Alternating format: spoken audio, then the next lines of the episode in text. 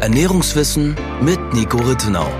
Der Podcast für Ernährungswissenschaft der Ernährungswissenschaft.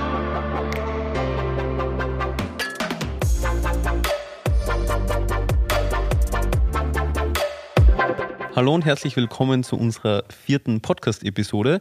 Wir sprechen heute über das Thema Soja, aber bevor wir damit einsteigen, Vielleicht vorweg noch der kurze Hinweis, den wir im letzten Podcast vergessen haben. Oh ja. Und zwar ist seit wenigen Tagen auf What's Nutrition dein digitales Ernährungsseminar, beziehungsweise der erste Teil davon zumindest online. Jawohl. Magst du vielleicht kurz sagen, was es damit auf sich hat? Ja, sehr gerne. Wie du schon gesagt hast, es ist der erste Teil des Online-Seminars. Online. Das Seminar ist im Prinzip ein Mitschnitt aus den letzten beiden Viertages-Ernährungsseminaren mit dem Titel Mehr Gesundheit, Leistungsfähigkeit und Wohlbefinden bei pflanzlicher Ernährung. Das ist meine Ernährungsseminarreihe, die ich seit 2016 mhm. in Berlin gehalten habe. Insgesamt haben da ein bisschen über 1000 Leute in den ganzen Seminaren teilgenommen. Und weil wir ja aus Deutschland ausgewandert sind und einfach auch gar keine Zeit mehr für Live-Seminare ist, haben wir uns dazu entschlossen, ja damals die letzten zwei Seminare mitzufilmen und haben aus den beiden so ein Best-of gemacht. Und nachdem das ja sehr viel Material ist und einfach sehr viel sowohl Wiedergabezeit als auch mit dem E-Book sehr, sehr viel Arbeit, das Ganze aufzubereiten, haben wir uns dafür entschlossen, das in Teilen rauszubringen, weil ansonsten hätte es halt noch Ewigkeiten gedauert, bis überhaupt Vielleicht, was gekommen genau. wäre. Vielleicht auch kurz der Hinweis, weil du es eben erwähnt hast, es mhm. gibt ja ein E-Book. Genau. Bei den Vorortseminaren war das ja nicht der Fall. Also das genau. waren ja rein Vorträge von dir mhm. mit ja, PowerPoint, also mit Animationen, mhm. die die Leute dann auch mitbekommen haben im Nachgang, also per E-Mail. Aber du hast jetzt auch noch ein E-Book dazu geschrieben, was Jawohl. ja auch jetzt nicht so wenig Arbeit war. Na, weißt du, weil du hast das Korrektur gelesen? genau. Mhm. Beziehungsweise ich habe mitbekommen, wie du es über viele Wochen hinweg geschrieben oh, hast. Ja. Und ja, vielleicht nur, dass die Leute wissen, es gibt das E-Book auch separat. Mhm, genau. Also wenn man das nur in schriftlicher Form, also man kann auch eben beides separat verstehen, sage ich jetzt mal. Also man ja, kann sich genau. ja das E-Book kaufen und die ganzen Inhalte durchlesen und das ja, verstehen, ohne dass man das ja. Seminar, also die Videos guckt. Aber bei dem Seminar selbst ist das E-Book immer dabei. Genau. genau. Und das ist noch so ein Zusatzbenefit, sage ich jetzt mal. Also das E-Book, was es ja vor Ort damals nicht gegeben hat. Genau, das E-Book habe ich jetzt erst im Nachgang zu den Inhalten geschrieben, was glaube ich auch damals schon eine sinnvolle Variante gewesen wäre bei den Seminaren, aber ich hatte es halt damals einfach noch nicht ready mhm. und habe jetzt mit ein bisschen Abstand das geschrieben und habe zum einen einmal natürlich die wichtigsten Inhalte aus dem Teil des Seminars ins E-Book gepackt, aber auch noch ein paar weitere vertiefende Infos, die im Seminar zu kurz gekommen sind.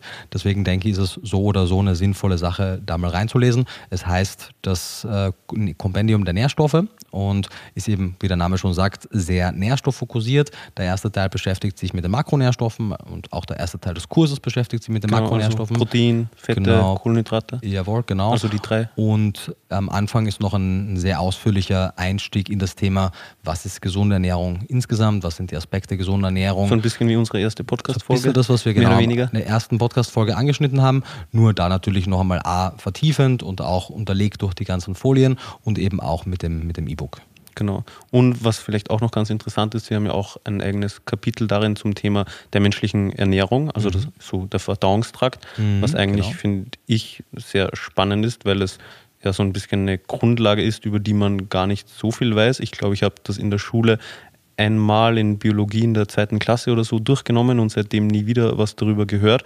Aber eigentlich ganz spannend, wenn man so weiß, wie das funktioniert, weil dann versteht man auch eben viele Prozesse besser, wenn man weiß, wo im Körper Nährstoffe aufgenommen werden, wo nicht mehr und so Sachen mhm. und wie eben ja also welchen Weg die Ernährung nach dem Essen nimmt sozusagen. Ja, total. Du, ich meine, das Seminar wurde ja damals, als ich 2016 angefangen habe, eigentlich für Endverbraucher konzipiert. Das heißt, die Idee war, damit Menschen einfach mehr Informationen und auch mehr Wissen über Ernährung mitzugeben, sodass die einfach für sich klügere Essentscheidungen treffen können. Es hat sich aber dann über die Jahre auch so ein bisschen als, als Fortbildung auch für Fachkräfte etabliert. Da saßen äh, ja teilweise ein Drittel und mehr der Leute, die drin saßen, waren Ernährungsfachkräfte, mhm. Mediziner, Apotheker etc., die offensichtlich offensichtlich kein anderes gutes Fortbildungsangebot in dem Bereich der pflanzlichen Ernährung sonst gefunden haben, sodass sie quasi dann nach Berlin in das Endverbraucherseminar gehen mussten. Aber das zeigt mir halt auch, A, leider, dass es wenig anderes Angebot gibt, aber mhm. B, offensichtlich auch vom Feedback her, dass es auch die, die Brücke geschlagen hat, dass es einfach genug war, dass man auch ohne Riesenvorkenntnisse da mitkommen konnte, andererseits aber detailliert genug war, damit auch Fachkräfte was damit anfangen konnten. Und durch das Ernährungsseminar in der digitalen Version hat man jetzt halt auch den Vorteil, im Gegensatz zum Live-Seminar, dass man es sich halt öfter angucken kann, mhm. dass man, ich weiß gar nicht, ob man, kann man die Geschwindigkeit eigentlich auch äh, besteuern? Das ist eine gute Frage. Also beim Lesen auf jeden Fall. Mhm. Bei den Videos bin ich mir ehrlich gesagt gar nicht sicher, weil wir haben das ja über Vimeo hochgeladen. Mhm. Ich weiß nicht, ob es da die gleiche Funktion wie auf YouTube und so gibt. Gute Frage. Aber man kann es dann zumindest öfters man gucken. öfter nachgucken, genau.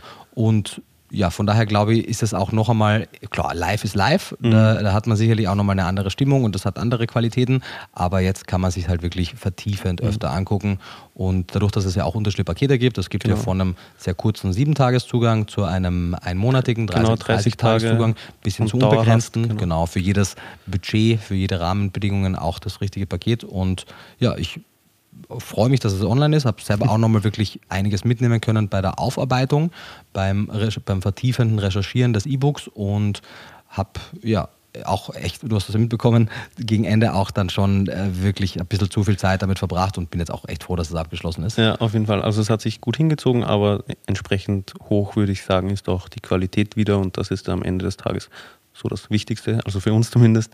Von ja. daher, ja, ich bin auch froh, dass es online ist und ja, hier einfach nur der Hinweis, dass es soweit ist, dass das jetzt zur Verfügung steht. Wir werden es auch in den Shownotes verlinken, also wenn da Interesse besteht, dann sehr gerne vorbeigucken. Ach genau, und es gibt ja auch eine Leseprobe, das mhm. ist vielleicht noch wichtig zu mhm. erwähnen, und ein Probevideo, sage ich jetzt genau. mal. Also wir haben einen kleinen Ausschnitt sowohl aus dem E-Book als auch aus den Videos selbst also das Video auf YouTube bei dir veröffentlicht, mhm. die Leseprobe bei uns auf der Webseite. Also die kann man, die werden wir auch verlinken, da kann man mal reinlesen, dann bekommt man da auch ein bisschen ein besseres Bild. Genau. Jawohl. Sonst noch was von deiner Seite zum Seminar? Nee, mir ist nur eingefallen, das, was wir in der Leseprobe drin haben zum Thema der Nährstoffe, der Grenzwerte und so mhm. weiter, das sollten wir nochmal vertiefend in einem Podcast aufbereiten. Ja, sehr gerne. Ja. Ich werde es mir danach notieren. Großartig. Aber genau, für heute, wie vorhin angekündigt, das Thema Soja. Du hast ja deine Bachelorarbeit zu dem Thema geschrieben. Way back. Yeah. ja, lang, lang ist es her. Wie kam das eigentlich, dass du dich damals für das Thema entschieden hast? Weißt du das noch? Also, was mhm. hat dich dazu motiviert, zu dem Thema? Ja, tatsächlich, ich musste vorhin kurz nachdenken. Also, ich wusste es gar nicht mal so uh, out of top of my head, aber ich erinnere mich dann mit ein bisschen Nachdenken, dass es der Fall war, dass sie damals, also vielleicht ein bisschen auch den Kontext zu schaffen. Ich habe ja 2013 angefangen, meinen Bachelor in Ernährungsberatung zu machen. Zehn Jahre her. Krass, ja, voll. ja, mhm. ja. Und habe 2017, glaube ich, dann die, wurde sozusagen mir der Bachelorgrad verliehen. Das heißt, ich gehe davon aus, dass ich dann Ende 2016 wahrscheinlich angefangen habe zu schreiben oder vielleicht auch schon Mitte 2016. Und zu der Zeit hatte ich auch schon recht viele Fortbildungen über das Studium hinaus besucht und würde sagen, ich hatte insgesamt ein okayes Grundfundament, Wissen an Ernährung, hatte aber eben noch einige so total blinde Flecken. Eines davon oder einer davon war tatsächlich Soja und ich wurde in, durch Zufall auch auf Messen in einem relativ kurzen Zeitraum und einem kurzen Abstand relativ oft auf das Thema Soja angesprochen mhm. und hatte halt gemerkt, dass ich da gar keine so fundierte Antwort auf die Fragen hatte, was mir halt auch gestört hat und mhm. deswegen habe ich das dann als Thema gewählt, weil ich glücklicherweise auch freie Themenwahl hatte und habe mich mit dem Thema Soja auseinandergesetzt. Ich musste mir dann damals ja einen Schwerpunkt setzen. Mein Schwerpunkt damals bei der, bei der Arbeit war die Wirkung von den Soja-Phytoöstrogenen, von diesen, sagen wir mal, geschlechtshormonähnlichen Stoffen, hier unter Anführungszeichen sieht man nicht, aber unter großem Anführungszeichen, wie diese Stoffe auf das Brustkrebsrisiko wirken. Mhm. Und wenn man aber die Grundlagen dazu verstanden hat, dann kann man auch relativ äh, die anderen Aspekte, die dann ja auch später im, in aller Ausführlichkeit im Vegan Klischee aufgearbeitet mhm. wurden, kann man dann auch verstehen. Aber das war die, der Ursprung und daraus mhm. ist dann das Ganze entstanden. Okay. Und hast du dann eben, würdest du sagen, den Großteil zum Thema Soja über die Bachelorarbeit gelernt, sage ich jetzt mal? Oder kam das dann eben im Zuge deines Buchs Vegan Klischee AD, dass du da noch viele andere Themen zum, also rund um das Thema Soja herum nochmal nachrecherchieren musstest? So ein bisschen aus beidem. Also ich hatte sicherlich die Grundlagen aus der Bachelorarbeit bzw. aus der Recherche im Rahmen der Bachelorarbeit bekommen, hatte dann aber für Vegan Klischee weil ihr dann auch über Themen wie Soja schadet der Schilddrüse, Soja würde die männliche Fruchtbarkeit beeinflussen und Soja würde auch ein paar Nicht-Ernährungsthemen wie Sojaanbau zerstört den Regenwald und so weiter, vieles auch noch drumherum recherchieren musste. Was ja, ja alles Argumente sind, die man immer wieder mal so hört. Genau, mhm. genau. Die aber dann tatsächlich in, in der Tiefe erst im Rahmen des Buchschreibeprozesses dann äh, erfolgten, was ja aber gar nicht, also muss man sich auch von der, vom, von der Zeitlinie her vorstellen, gar nicht so weit auseinander liegt, weil ich habe eben, wenn ich jetzt mhm. mich nicht irre, 2017 im, was war denn das? Ich glaube, es war irgendwie April, dass ich, dass ich die Urkunde bekommen habe ich habe mein Studium auch zum, also nicht zum klassischen Turnus angefangen. Man konnte dieses äh, Studium berufsbegleitend mhm. jederzeit anfangen. Deswegen hatte ich, glaube ich, April dann als Ende, was ein bisschen random war. Und habe ja 2018 im September kam ja Vegan Klischee ja. schon raus. Das heißt, in der Zeit, als ich meine Bachelor-Urkunde bekommen habe, war ich ja schon mitten in der Arbeit an Vegan Klischee. Mhm. Das heißt, das hat sich dann ja ein Stück weit auch quasi, ich war mit der Bachelorarbeit fertig und bin dann in einen Buchschreibeprozess übergegangen. Mhm.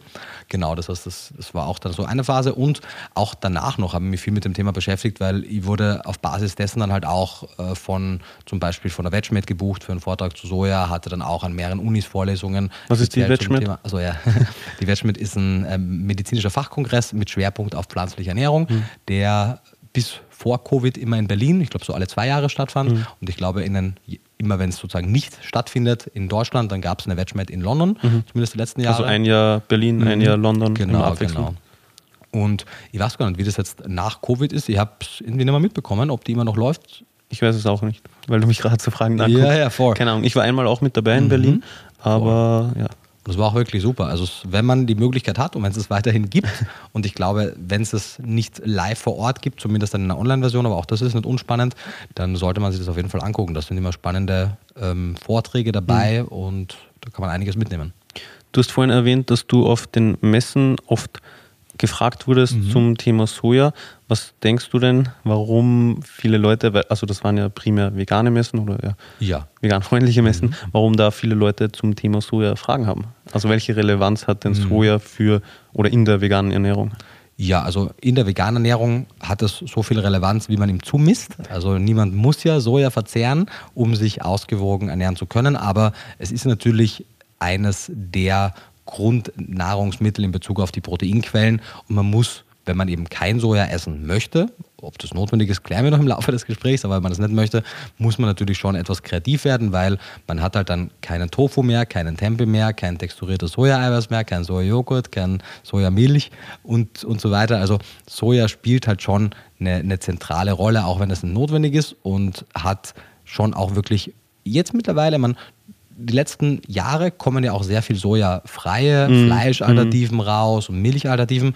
Aber wenn ich mich zurückerinnere, so als ich angefangen habe, vegan zu sein, da war schon alles aus Soja mm. gefühlt. Also ja. es gab auch sicherlich mal eine Hafermilch oder so, aber grundsätzlich war fast alles Soja. Also Soja, die Desserts, die Puddings, die, die äh, wirklich fast jedes Fleisch, also jede Fleischalternative mhm. war aus Soja oder hatte zumindest Sojaprotein drin. Also spielt auf jeden Fall eine große Rolle und man, man liest und hört ja auch so viel Kontroverses darüber. Also das ist, ich weiß gar nicht, ob das jetzt auch noch ein Thema ist, ich verfolge es in den Medien gerade nicht mehr so sehr, aber es gab auf jeden Fall eine Zeit, wo das sehr beliebt war, das in, in den Medien auch aufzugreifen, weil ja auch ich weiß gar nicht, wann die deutsche Version rausgekommen ist. Ich würde jetzt denken 2016, aber vielleicht ihr mir auch. Es kam ja die, die Übersetzung von diesem, im Deutsch heißt Sojawahn raus mhm. äh, von, der, von der Dr. Daniel. Und das wurde dann auch in den Medien aufgegriffen. Udo Polmer hat das ja auch äh, sehr breit gespielt. Also da gab es immer wieder auch viel dazu. Deswegen wurden Leute auch verständlicherweise verunsichert. Also Bücher, die eben schlecht mhm. über Soja jetzt gesprochen haben. Jawohl. Eventuell ein bisschen einseitig. Ja, natürlich. Also im Sinne also von. Also wie, wie, wie jedes Propagandabuch ja, ist ja einseitig. Ja. Das heißt es nicht, dass da nicht auch ein paar, ein paar interessante Aspekte drin waren? Mhm. Also ich habe ja in der Recherche von Vegan gestellt die meisten anti-veganen Bücher auch gelesen und mhm. habe da einiges Interessantes mhm. mitgenommen.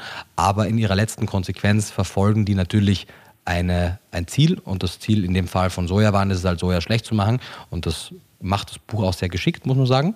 Aber am Ende des Tages natürlich leitet es Leute auf auf keine ergebnisoffene Reise, sondern bestimmt halt durch seine, durch quasi bestimmt das Endergebnis schon während des Schreibprozesses mhm. und versucht gar nicht eine ehrliche Auseinandersetzung mhm. mit dem Thema zu machen. Genau, weil am Ende des Tages ist das ja dann auch das, was du in deinem Buch eben so aufgreifst, also die Mythen, die, die mhm. Vorurteile gegen Soja und du beleuchtest das dann genau. und zeigst so ein bisschen beide Seiten auf, weil am Ende des Tages muss man sagen, klar, es gibt ja Personen, für die Soja nicht geeignet ist, wie ja. bei sehr vielen Lebensmitteln. Genau. So wenn man eine Allergie hat. Also Zum Beispiel. Mhm. Erdnüsse können noch so gesund sein, wenn du allergisch gegen Erdnüsse bist und die isst, dann stirbst du.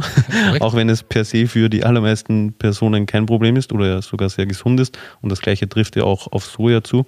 Ähm, genau. In deutlich geringer Maße, muss man sagen, weil die, die allergene Wirkung, das allergene Potenzial von Soja deutlich geringer ist. Aber ja, kann das gar nicht passieren, dass man stirbt, wenn man allergisch ist gegen Soja und Soja konsumiert? Also, man, das Ding ist ja, bei den Erdnüssen hat man den Nachteil, dass schon sehr geringe Mengen wirklich Spuren reichen, mhm. um einen allergischen Schock zu erleiden, der zum Beispiel auch dann wirklich zum, zum Tod führen kann.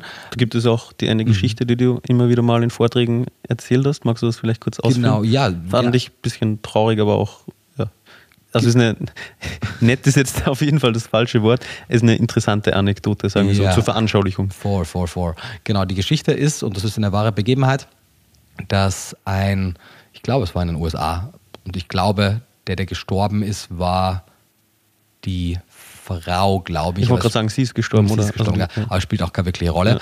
Ja. Ähm, der Fall ist halt auf jeden Fall, dass eine Person, die eine starke Erdnussallergie hatte, einen neuen Freund hatte und weil das halt nicht gerade das Erste ist, über das man auf einem Date spricht, dem das halt auch nicht erzählt hat. Und dann ging er halt mit ja, blödsinn, sie ging zu ihm mit, macht, so macht die Geschichte auch Sinn. Sie ging dann zu ihm mit nach Hause und, keine Ahnung, sie war dann im Schlafzimmer schon oder wie auch immer und er hat sich aber noch ein, ein Peanut Butter Sandwich gemacht, weil er halt noch hungrig so Erdnussmus. war. Erdnuss, genau, Erdnussmus-Sandwich gemacht, weil er eben nichts von ihrer Erdnussallergie wusste. Und dann haben die sich halt geküsst und haben gemacht, was man halt so im Schlafzimmer macht. Und die hat von den äh, wenigen Resten, die er noch im Mund hatte nach dem Essen halt, von diesen geringen Rückständen halt eine allergische Reaktion erlitten und ist dann tatsächlich mhm. daran verstorben. Und das ist natürlich eine, eine, ein Extrembeispiel, was passieren kann. Und dieses Beispiel wird auch in einem Buch Sojawaren von Dr. Daniel aufgegriffen. Mhm. Und dann wird halt Ergebnis offen gelassen, ja, das könnte ja auch mit Soja passieren. Und ja, es könnte, ich habe damals auch, ich habe es jetzt in dem Kopf, was die genaue Zahl war, ich habe es versucht hochzurechnen, wie viel, weil es gibt gute Daten dazu, die zeigen, ab welchen Grenzwerten quasi das, das allergene Potenzial eines Lebensmittels zum Tragen kommt. Und man müsste quasi übertrieben einen halben Block Tofu im Mund mhm. haben, wenn man rummacht, um da überhaupt ansatzweise in die Richtung zu kommen. Das heißt, so versehentliche Sachen, wie es bei Erdnüssen ist, kann bei Soja nicht passieren, dass so Spuren quasi mhm. schon so schwerwiegende Effekte haben. Zumindest ist nach meinem Wissen in der Literatur nichts berichtet. Mag mhm. immer so sein, dass es vielleicht jemanden gibt, aber mir ist in der ganzen Recherche in der Literatur nichts dazu untergekommen. Okay, okay. Genau, also so kurz der Abstecher mhm. zum, zum Thema der Allergien. Vielleicht wollen wir einsteigen mit deiner Bachelorarbeit? Mhm, gerne. Vielleicht auch zu dem, dass wir auch noch ein paar Zahlen dazu haben, weil ich habe gerade vegan Klischee auch offen. Da gibt es im, im Soja-Kapitel auf äh, Seite 369 auch eine Grafik und da kann man das ganz gut erkennen. Mit das, dem allergenen Potenzial? Genau, das mhm. allergene Potenzial. Man sieht, eigentlich relevant ist hier vor allem die X-Achse. Die X-Achse zeigt auf, ab welcher allergenen Dosis welche, welche Effekte eintreten. Man sieht halt, was du es gerade vor dir hast. Bei oder? unterschiedlichen Lebensmitteln? Bei unterschiedlichen Lebensmitteln, genau. Du hast Erdnüsse, mhm. Haselnüsse, Eier, Milch, Soja, mhm. unterschiedliche mhm. Allergene. Und man sieht halt bereits, dass unter 0,1 Milligramm Protein bei den Erdnüssen ein allergenes, eine allergene Wirkung eintreten kann. Weil ja Protein immer das ist, was allergen wirkt. Korrekt, genau. Gut, dass du das äh, nochmal rausstreichst. Und äh, beim Soja ist es halt über 100 Milligramm. Mhm. Also, und ja, 100 Milligramm Wobei das ja auch nicht so viel. Ja, genau, aber es ist halt keine winzigen Spuren. Ja, ja. ja. Also, wenn, eben, wenn. Dann beginnen die ersten Effekte. Mhm. Also, wenn man es eben mit einer Person rummacht, die davor irgendwas in die Richtung gegessen hat, dann wird es wahrscheinlich kein Problem sein. Genau, also wie gesagt, da müssen wirklich große Essensreste drin sein und vor allem eben damit ein, also generell so schwere Sojaallergien sind generell einfach nicht dokumentiert, dass mhm. wirklich zum Tod kam und selbst wenn man eine Allergie auslösen würde, wenn man jetzt sagt, okay, für 100 Milligramm braucht man tatsächlich jetzt keinen halben Block Tofu, aber mhm. die Menge, damit ein allergenes Potenzial vorhanden ist, was so schwerwiegend sein könnte, das wird nicht, nicht passieren. Mhm. Okay. Genau, wie gesagt, also du hast ja, meintest du, bei deiner Bachelorarbeit zum Thema der phytoöstrogenen Wirkung von mhm. Soja auf Brustkrebs, meintest du? Und ich muss eine Sache noch ergänzen, was ja, gerade wichtig ist, wenn wir gerade bei Allergie sind, sonst äh, driften wir wieder ab. Was auch wichtig ist zu verstehen, dass Allergien erstens einmal meistens, also echte Allergien, das mhm. ist auch ein großes, großes Ding. Viele Leute sagen, ja, ich habe eine Allergie und wenn man dann aber Allergietests mit denen macht, Kreuzallergie. Dann, genau, also erstens das, es gibt Kreuzallergien, ah. aber darauf wollte ich gar nicht hinaus, sondern dass viele Reaktionen, die Menschen denken, auf Lebensmittel zu haben, oft gar keine echten allergischen Reaktionen sind, sondern die haben halt eine Unverträglichkeit, aus welchen Gründen mhm. auch immer, mhm. aber das ist keine echte Allergie. Eine echte Allergie ist per Allergietest nachweisbar ah, okay. und äh, betrifft im äh, Fall von Soja 0,4 bis 1,2 Prozent der Menschen. Also das ist wirklich ein sehr geringer Anteil der Bevölkerung. Das sind überwiegend ist das Kinder. global oder so in der westlichen Welt, weißt du das? Da, also die, ich, ich kenne nur Daten aus der westlichen mhm. Welt. Ich weiß gar nicht, ob sich das global, also ich glaube, es gibt sehr viele Bereiche, wo es auf einer davor steht, ja. aber sozusagen die Regionen, wo Soja auch eine Rolle spielen, und das sind nicht nur westliche Länder, aber mhm. meine Daten, zumindest die, äh, da in Begaglische, die ich geschrieben habe, sind, sind westliche Daten. Und das sind überwiegend Kinder und bei etwa 75 Prozent, bei drei Viertel der Kinder verschwindet die Sojaallergie mhm. auch im Laufe des Erwachsenenalters. Dasselbe ist auch bei Weizenallergien und auch bei gewissen äh, Allergien gegen tierischen Lebensmittel wie Milch zum Beispiel. Bei Erdnüssen ist es nicht der Fall. Bei Erdnüssen ist die Rate an Allergien, die bestehen bleiben, deutlich höher. Es verschwindet bei viel weniger Kindern und entsprechend ist auch hier noch einmal herausgestrichen, dass eine Erdnussallergie wirklich was viel schwerwiegenderes ist mhm. und dass man quasi eine Erdnussallergie genauso in denselben Topf wirft wie eine Sojaallergie. In dem Buch über Soja von Dr. Daniel zeigt eben schon, dass da einfach eine, eine quasi, ja, eine, hm, wie soll man sagen, eine Agenda ist vielleicht ein bisschen zu hart gesagt, aber da wurde halt mit einem Ziel geschrieben und das Ziel wurde auch verfolgt und es wurde einfach nicht wie halt man normalerweise differenziert über Themen schreiben würde, aufgezeigt, was es halt mit dem Thema auf sich mhm. hat. Glaubst du, dass es vielleicht nicht besser wusste? nee, also ich kenne ihn, kenn ihn nicht, von daher kann ich natürlich ja. nur eingeschränkt über sie urteilen, aber das, das Soja-Buch ist wirklich, von, ist wirklich klug geschrieben. Also mhm. die arbeitet da äh, sehr evidenzbasiert zwar, das ist das Ding, also evidenzbasiert heißt ja auch nicht zwangsweise richtig, sondern das heißt nur mal anhand von Quellen. Mhm. Also sie, sie wählt halt ihre Evidenz sehr, sehr selektiv aus und sie macht das aber sehr klug und auf eine sehr raffinierte Art und Weise. Von daher, aus meiner Sicht ist es eine hochintelligente Frau, mhm. die entweder so ein starkes Bias hat, dass sie wirklich so blind ist für die anderen Daten, aber das kann ich mir fast nicht vorstellen. Man, mhm. die ist halt auch sehr stark assoziiert mit der Weston A. Price Foundation. Mhm. Das ist eine Organisation, die, wie der Name schon sagt, im weitesten Sinne nach den Grundprinzipien von Weston A. Price äh, arbeitet, was die Ernährungsrichtlinien angeht. Wer war das? Ähm, ja, Weston A. Price war ein Zahnarzt, der mhm durch die, durch, vor allem durch seine Arbeit bekannt wurde, die in einem Buch namens, ich glaube, es hieß entweder Nutrition and Physical Degeneration oder, oder Degeneration, ich glaube, ja. oder Diet and Physical mhm. Degeneration. Also ähm, Ernährung und die mhm. körperliche genau, Degeneration, Degeneration so, genau, bekannt wurde, weil er und das ist natürlich, das wurde nicht peer-reviewed und da gibt es ganz, ganz viele Einschränkungen, aber zumindest ist es nicht uninteressant, was er gemacht hat. Er ist halt wirklich sehr weit gereist und hat sich viele Naturvölker angeguckt und hat einige interessante Beobachtungen gemacht, wie zum Beispiel eben, wie deren physische Struktur war, dass die viel geringere Rate an Fehlbildungen der Zähne hatten und so weiter. Und hat sich angeguckt, wie die essen und hat einige Thesen aufgestellt, die einige davon sind auch wirklich interessant, einige davon sind ein bisschen Hanebüchen. Und alles davon sind Korrelationen, oder? Ja, also genau, natürlich, das sind ja, und anekdotisch, aber genau, ja. ist alles sehr anekdotisch, aber es ist trotzdem interessant, rückwirkend, weil zu der Zeit war ja vieles nicht bekannt, was mhm. heute bekannt ist. Wann war das circa? Schon, weißt du das? Wann war das circa? Also Weston A. Price, wann hat der gelebt? Wann ist der herumgereist? Der hat, ähm, der ist 1800 70 irgendwas äh, geboren worden, irgendwann in, in den 70er und ist irgendwie in den, äh, keine Ahnung, 1940, 1950, irgend sowas gestorben. Das heißt, der wird, je nachdem, wie alt er bei den Reisen war, aber so in dem Zeitraum hat er das gemacht. Um das auch einzuordnen, viele der Vitamine wurden der erst Anfang des 20. Mhm. Jahrhunderts bis in die Mitte des 20. Jahrhunderts entdeckt. Das heißt, zum Beispiel Vitamin B12 war noch gar nicht bekannt zu der Zeit, dass er seine Forschung mhm. betrieben hat, weil wenn er eben so in den 40er, 50er Jahren gestorben ist, 1948 wurde Vitamin B12 äh, benannt, das, heißt, das hat er wahrscheinlich gar noch mitbekommen. Und auch sowas wie Vitamin K2 war noch nicht bekannt und, und vieles weitere. Das heißt, man muss es unter dem Aspekt sehen und das war schon ein sehr sehr schlauer, interessierter Kerl und man kann da auch heute noch wirklich viel mit rausnehmen. Aber die Weston A. Price Foundation hat eben aus meiner Sicht das nicht diese, diesen, diesen ja, geistig offenen Forschergeist, die jetzt einfach nur daran interessiert sind, quasi möglichst viel Ernährungsinformationen zu spreaden. Aber sorry, aber was war jetzt? Vegan, Anti-Vegan-Fokus. Okay, aber warum? Also was war seine Konklusio aus seiner Herumreiserei und ja. aus der Genau, also, Forsch also Forschung mit Anführungszeichen ja. mit den Naturvölkern? Also einige der, der, der also er Zahnarzt, das, der mhm. hat sich halt sehr auch natürlich für die Zahngesundheit und für die Knochengesundheit der Probanden interessiert.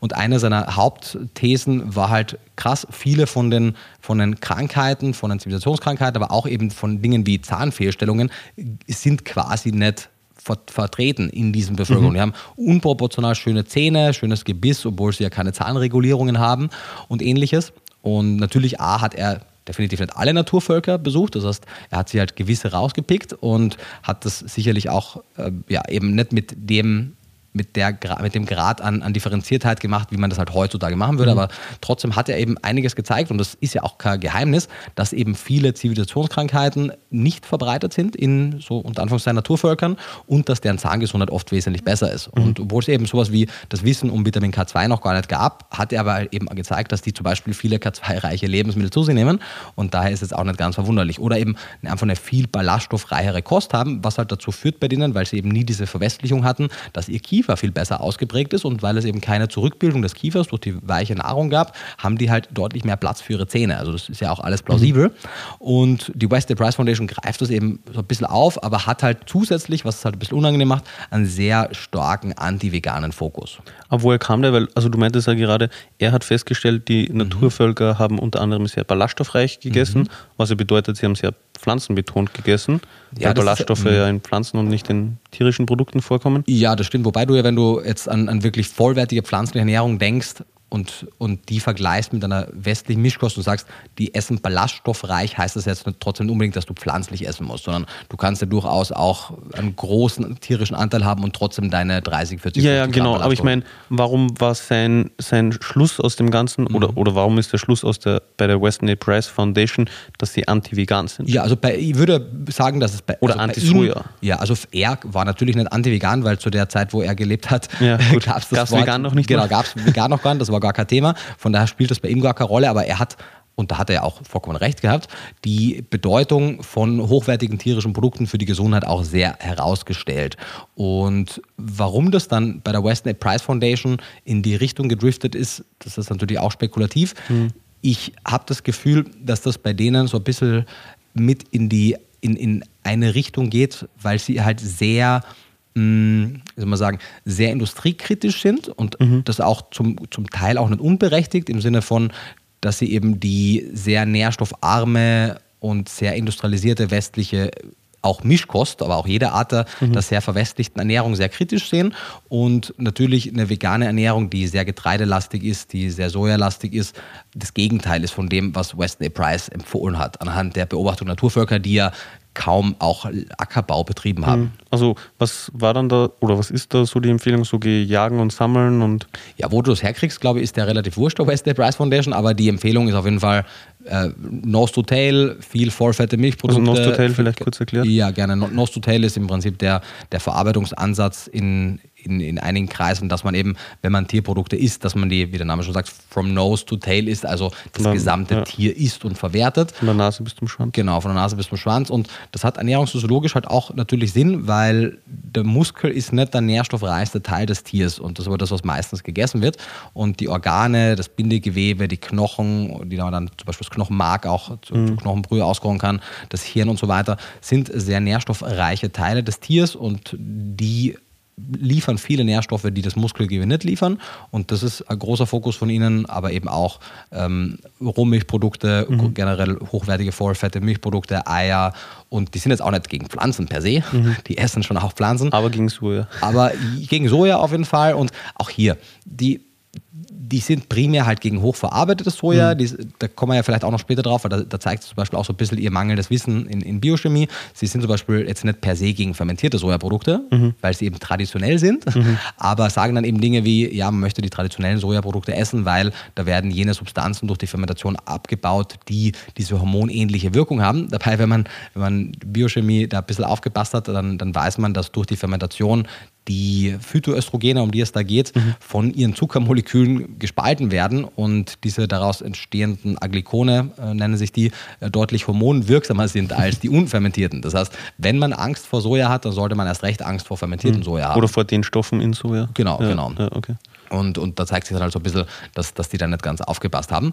Aber ja, muss auch keine Folge über Western Price von genau. sein, aber auch, auch hier muss man fairerweise sagen, so, ich habe äh, sowohl beim Lesen vom, vom Buch von Weston A. Price, als auch mhm. beim, beim Sojawarenbuch, als auch bei den anderen Publikationen von der Weston A. Price Foundation auch super viel Spannendes mitnehmen können. Da sind auch einige sehr kluge Leute dabei, aber beim Soja haben sie halt einen sehr eindimensionalen Blick mhm. auf die Datenlage. Okay, genau. Vielleicht, um eben hier wieder so ein bisschen die Kurve zu ja. kratzen, wir waren ja beim aller bei den Allergien, also mhm. beziehungsweise der Allergenwirkung von ja. Soja. Vielleicht das nochmal kurz zusammengefasst. Mhm. Kontrolliere mich, ob ich es richtig sage. Bitte. Soja ist um einiges weniger stark allergen als mhm. beispielsweise Erdnüsse. Jawohl. Sprich, man hat bei weniger Erdnusskonsum, wenn man eine Allergie mhm. hat, schon ein Problem Korrekt. im Verhältnis zu Soja. Also man kann ein bisschen mehr Soja essen oder irgendwo Sojamoleküle in der Ernährung haben, ohne dann Probleme zu bekommen. Und ein wichtiger Punkt, den du auch davor genannt hast, Erdnussallergien wachsen sich jetzt nicht aus im Alter sozusagen. Nicht so oft, ja. Genau, nicht so oft wie Sojaallergien. Also ein mhm. Großteil der Kinder, die Probleme mit Soja haben in Bezug auf Allergien, haben diese Probleme im Erwachsenenalter nicht mehr. Genau. Okay.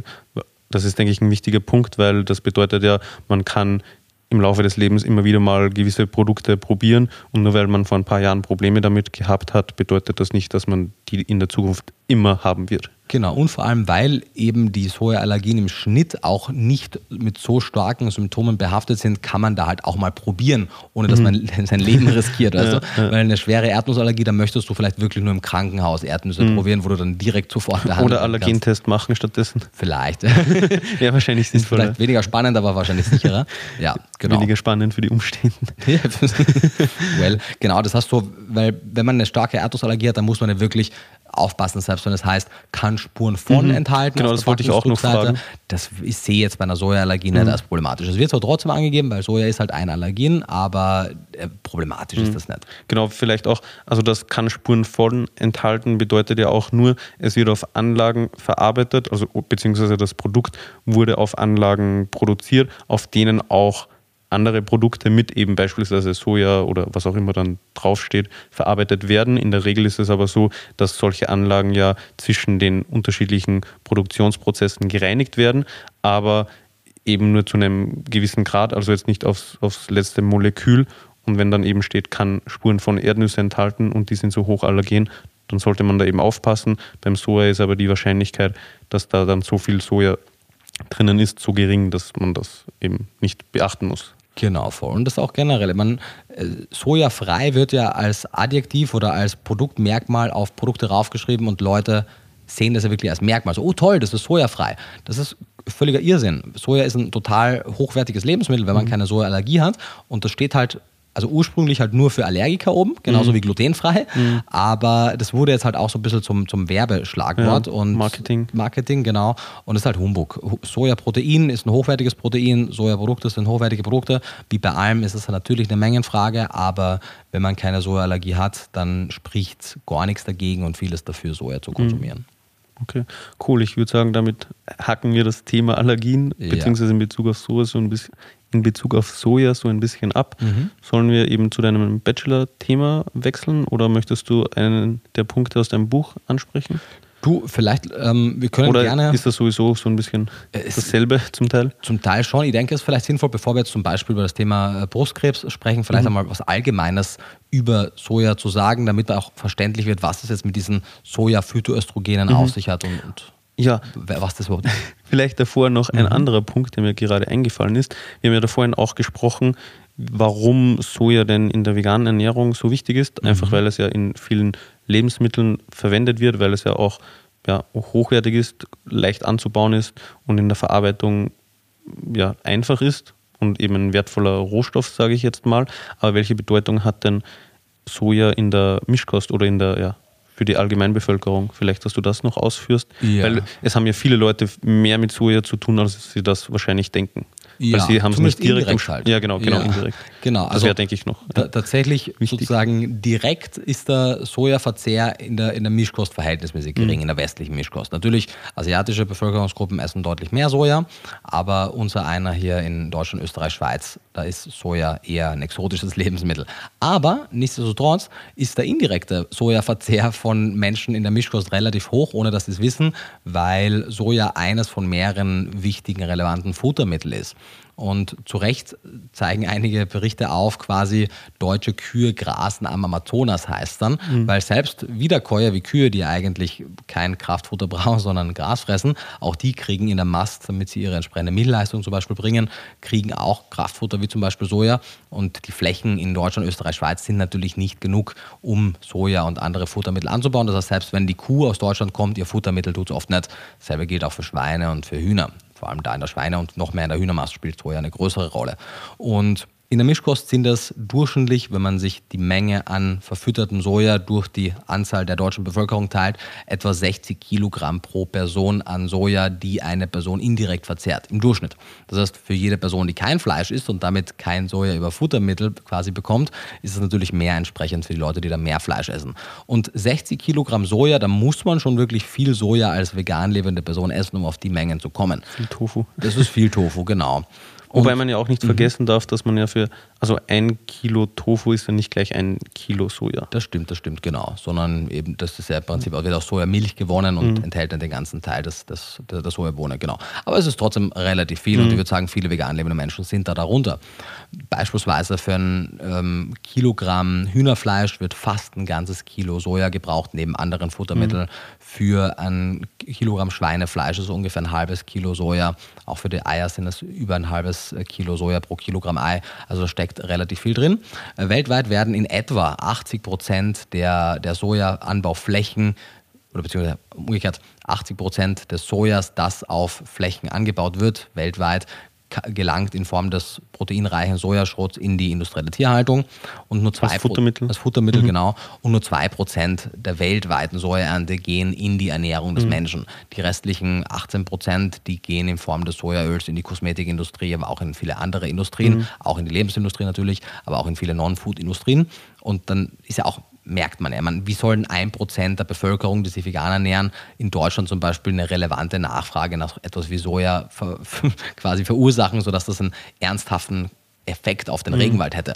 Das heißt, wenn man, wenn man Plus mhm. die ganzen veganen Produkte oder die allermeisten verwenden ja überhaupt kein Soja aus diesen Regionen. Das zusätzlich, Weil genau. da liest man die ganze Zeit, also wenn genau, ich so durch den Supermarkt, Soja, genau, europäisches Soja. Österreich, Frankreich, also da wird immer angegeben, von wo das Soja stammt. Korrekt. Und das ist meistens relativ regional, also genau. und, europäisch. Oder? Genau, wenn man selbst so ganz große Marken international produzieren, dann haben die halt kanadisches Soja mhm. zum Beispiel so, aber eben kein südamerikanisches Regenwaldsoja. Und auch wenn es paradox klingt, wenn man quasi den Regenwald vor Soja schützen möchte, vom Sojaanbau, dann sollte man mehr Sojaprodukte essen, weil, die, wie du richtig sagst, diese Sojaprodukte, die der Mensch direkt isst, eben gar nicht aus dem Regenwald kommen. Und wenn man mehr direktes Soja als pflanzliches Protein isst, sollte das im Umkehrschluss heißen, dass man weniger tierisches Protein isst mhm. und damit eben weniger diesen Anbau begünstigt. Aber im Durchschnitt je nach Quelle natürlich. Ja, genau, natürlich. Also je nach Fleisch, das man isst. Genau, natürlich gibt es auch sojafreies Fleisch und es gibt mhm. auch äh, wahrscheinlich Fleisch, das mit Regionalsoja gefüttert wurde, aber, aber macht, im Durchschnitt. Ja, das macht wenig aus. Genau, das ist ein sehr geringer Teil, ja. genau. Genau, dann vielleicht jetzt finally zu mhm. den Phytoöstrogenen. Ja, bitte, genau. Kannst kann man warten, über ein bisschen Biochemie zu sprechen. Also, äh, stopp mich, wenn es zu tief wird. Mhm. Es ist auch gar nicht so tief, dass wir so super, super, super tief diven, aber zumindest ein gewisses Grundverständnis sollte man haben. Wenn man etwas darüber nachlesen möchte, wie gesagt, Vegan Klischee, mein allererstes Sachbuch aus 2018, was 2021 dann in einer erweiterten Auflage rauskam, hat ein ganzes Kapitel zu Soja. Da wird das alles wirklich im Detail besprochen und so einen kleinen oder so, so ein Best-of, so ein Summary aus dem Soja-Kapitel aus Vegan Klischee, die gibt es auch in Veganes Unsinn, weil auch da gibt es ein Kapitel zum Bullshit-Bingo-Thema mhm. Soja. Genau.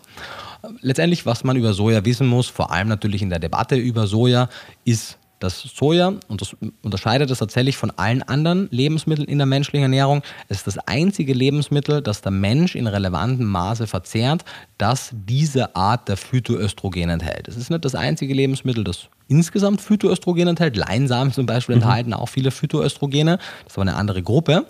Die Phytoöstrogene aus der Gruppe der sogenannten Isoflavone findet man tatsächlich in der Konzentration in einer, oder überhaupt in einer relevanten Konzentration nur in Sojaprodukten. Mhm gibt mehrere, mehrere Isoflavone. Das heißt, wenn man von Isoflavonen spricht, ist es eine Gruppe und man muss, um die Wirkung ernsthaft beurteilen zu können, sich auch die einzelnen Isoflavone angucken. Mhm.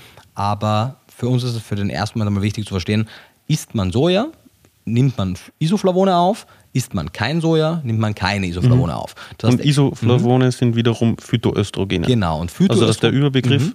dann gibt es darunter die Isoflavone Mhm. und die teilen sich wiederum in diverse Stoffe auf. Genau, im, im Grunde Phytoöstrogene sind sekundäre Pflanzenstoffe. Das heißt, die sind in der Kategorie der sekundären Pflanzenstoffe. Das haben wir, glaube ich, schon vier Ebenen. Ja, ja, genau, das geht schön, schön tief runter.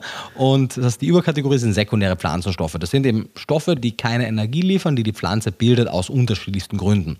In der Kategorie der sekundären Pflanzenstoffe, einige kennen wir ja, das Sulforaphan im Brokkoli und die Beta-Carotinoide oder Beta-Carotinoide wie Beta-Carotin oder auch andere aus den Karotten oder auch Lycopin der Tomate oder eben auch eben zum Beispiel die Isoflavone in der Sojabohne. Und die Isoflavone, zum Beispiel die drei wichtigsten Vertreter, sind sogenanntes Glycitein, Daicin und Ja, Genestein. das ist, glaube ich, der Punkt, wo die meisten Leute aussteigen. Genau. Und das ist, glaube ich, auch der Punkt, wo ich, also das vergesse ich wieder. So Ja. bis Isoflavone merke ich mir auch Das so ein bisschen auch. die Begriffe und Reicht dann. auch. Ich Ja. wollte nur zeigen, dass Sie sie kennen. ja, sehr gut, sehr gut, genau. Genau.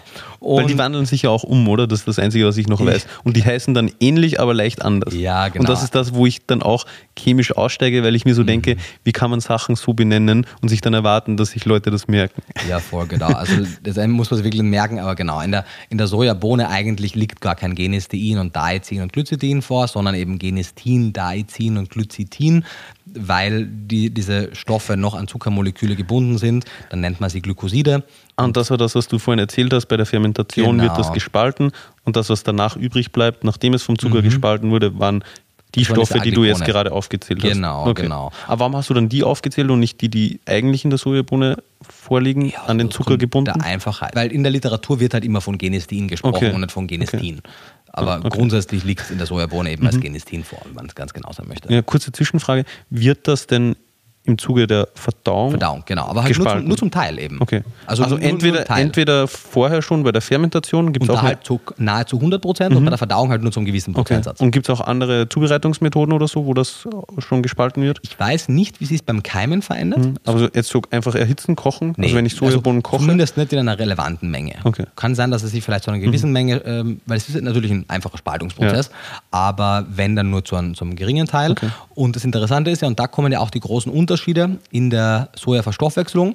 Unterschiedliche Menschen haben unterschiedliches Potenzial, diese Phytoöstrogene zu verwerten. Und um das Ganze noch komplizierter zu machen, zum Beispiel aus manchen dieser Phytoöstrogene kann der Körper sogenanntes Ecol bilden. Das ist ein Metabolit. Und je besser Menschen diesen Stoff bilden können, Was, was ist ein Metabolit? ja, ein Stoffwechselprodukt im weitesten Sinne.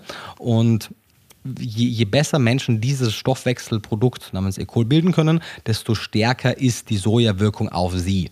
Okay. Und man weiß zum Beispiel, dass dass im, im, im Durchschnitt asiatische Bevölkerungsgruppen einen höheren Anteil an sogenannten Ecol-Bildern haben, wie es westliche Bevölkerungen haben. Das heißt, wenn wir zwei Probandengruppen Soja geben, zum Beispiel eine asiatische Bevölkerungsgruppe und eine kaukasische, eine westliche Deutsche zum Beispiel, dann haben die nicht dieselben Stoffwechselwege, die dazu führen, dass sie eben dieselben Einflüsse von Soja merken. Beide werden Einfluss haben, aber bei den asiatischen ist es im Schnitt stärker. Nicht dieselben Wege oder sind die Wege nicht gleich ausgeprägt? Ja, genau, so- sorry, gut, dass Okay. genau. Die, die Wege sind im Grunde dieselben, ja. sie sind nur nicht gleich. Also das eine ist ein Weg und das andere ist eine Autobahn. So jetzt metaphorisch Ja, ja, die gesprochen. sind beides, beides Oder- sind Autobahnen, aber die sozusagen die wie befahren die Autobahn ist, Ah, okay. unterscheidet sich bei denen. Okay. Also der, der Punkt ist halt, es sind ja, die Frage ist, wie, wie effizient sind diese Wege? Das heißt, wie Mhm. viel Prozent zum Beispiel des, des Genesteins wird zu Ecol umgewandelt Mhm. und dieser Prozentsatz ist deutlich höher in, im Durchschnitt bei asiatischen Bevölkerungsgruppen im Vergleich zu westlichen. Und du meintest aber, dass eben, wenn mehr davon gebildet wird, dass der Effekt Mhm. Stärker, stärker ist. Was Und was ist der Effekt? besser, äh, Ja. was auch immer der Effekt ist. Also wo- worauf, das können wir ja noch später sprechen, Ja. zum Beispiel der Effekt auf das Knochengewebe, der Effekt Okay. auf das Brustgewebe, der Effekt auf Also es äh, sind unterschiedliche Schilddrüse. Effekte. Mhm. Genau, also d- einfach die Wirkung der Östrogene oder der Phytoöstrogene auf das Gewebe, über das wir halt dann gerade sprechen werden. Sowohl positive als auch negative Effekte. Genau, wobei sich ja eben in den normalen Verzehrsmengen, wie wir später auch noch klären werden, die negativen Effekte quasi nicht existent sind und die positiven auch schon. Das heißt, im Durchschnitt ist es ein Vorteil, ein besserer Ecol-Bildner zu sein. Okay. Und interessanterweise scheint es auch ein Stück weit mit der Darmflora zusammenzuhängen, weil man weiß zum Beispiel, dass interessanterweise bei Querschnittstudien Vegetarier und Veganer wurden nicht getestet, aber prinzipiell Menschen mit einer etwas pflanzenbetonteren Kost, es da einen, obwohl das westliche, westliche Vegetarier waren, es einen überdurchschnittlich hohen Anteil an solchen Ekolbildern unter ihnen gab. Mhm. Das heißt, es scheint auch nicht in Stein gemeißelt zu sein, quasi, mhm. ob man Ekolbildner ist oder wie gut oder wie schlecht man das ist, sondern mit einer pflanzenbetonteren Ernährung scheint sich das im Laufe der Zeit vielleicht auch zu verbessern. Weil das eben im Mikrobiom einhergeht genau, und sich das, das ja auf Basis der Richtig. Ernährungsweise, sage ich jetzt mal, ändern kann. Zeig mir dein Mikrobiom und ich sage dir, wer du bist. Genau, quasi. Okay, genau. Dann, also wir waren eben bei den drei Stoffen, also mhm. also bei den Isoflavon-Typen, sage ich mhm. jetzt mal. Mhm. Wie geht es mit denen weiter? Ja, genau. Also das sind grundsätzlich einmal, und daher kommt ja die ganze Soja-Kontroverse, das sind Stoffe, die wie der Name ja schon sagt, Phytoöstrogene offensichtlich östrogenähnliche Stoffe sind, die aus der Pflanze kommen. Mhm. Phyto heißt ja immer genau, Pflanze. pflanzlich genau. Pflanze. Genau. Und wenn man sich das anguckt, ja, dann ist es auch nachvollziehbar, weil das weibliche Geschlechtshormon, 17 Beta-Östradiol, sieht biochemisch ähnlich aus. Das ist ähnlich aufgebaut. Und aufgrund der biochemischen Ähnlichkeit können tatsächlich interessanterweise diese Phytoöstrogene auch an die Östrogenrezeptoren andocken mhm. und können im Körper tatsächlich eine östrogenähnliche Wirkung erzielen. Mhm. Also ein bisschen so, wenn du einen Tesla hast und du fährst zu einer Tesla Tankstelle, mhm. dann kannst du da andocken. Mhm. Und mittlerweile kann man es, glaube ich, auch mit anderen Autos. Aber ja, wobei, nee, der, der Vergleich hinkt, glaube ich, ein bisschen. Nevermind. Okay, die ja. sehen ähnlich mhm. aus mhm. und die können an den gleichen Rezeptoren andocken. Das ist das Wichtige. Ja. Also, Aber sie mhm. haben dann andere Effekte, ja, weil sie eben nicht gleich so, sind. Vielleicht ist es ein besserer Vergleich. Du kannst deinen Tesla halt bei einer Tesla-Ladestation anstecken ja. und dann wird er halt turbo gecharged. Du kannst ihn aber halt auch bei deiner Steckdose daheim anstecken. Beides funktioniert, weil die, weil der, der okay, Test, ja, die Stecker sind gleich, genau. aber die Funktionsweisen sind anders. Genau, ich weiß nicht, ich glaube beides ja, ich, so ein bisschen, aber ja, am Ende des Tages, bevor, bevor man von unserem Vergleich mehr, mehr Verwirrung als Hilfe mhm. bekommen hat, der, der Punkt ist halt, es ist quasi so Schlüssel-Schloss, also Rezeptoren mhm. sind, ja, sind immer ein Schlüssel-Schloss-Prinzip und ja, er passt rein, aber er ist ja eben nicht dasselbe und Östrogen ähnlich, zeigt schon, es ist eine ähnliche Wirkung, aber die ist je nach Phytoöstrogen zwischen 100 und 10.000-fach schwächer. Mhm. Also deutlich, deutlich, deutlich schwächer. Und das erklärt auch dann im weiteren Verlauf schon vieles. Natürlich kann man, und es gibt zwei Case Studies sind mir bekannt, wo Leute quasi nur Soja gegessen haben. Und zwei, zwei, zwei Männer, beziehungsweise ein Bursche und ein Mann, etwas älterer und etwas jüngerer.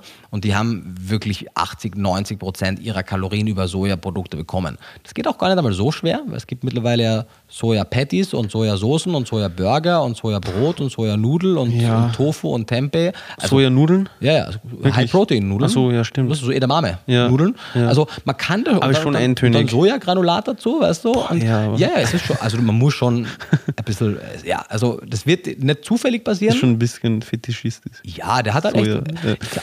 Oder er war halt wirklich sehr faul. Weil so, es gibt halt wirklich viele Convenience-Soja-Produkte. Ja, I don't know.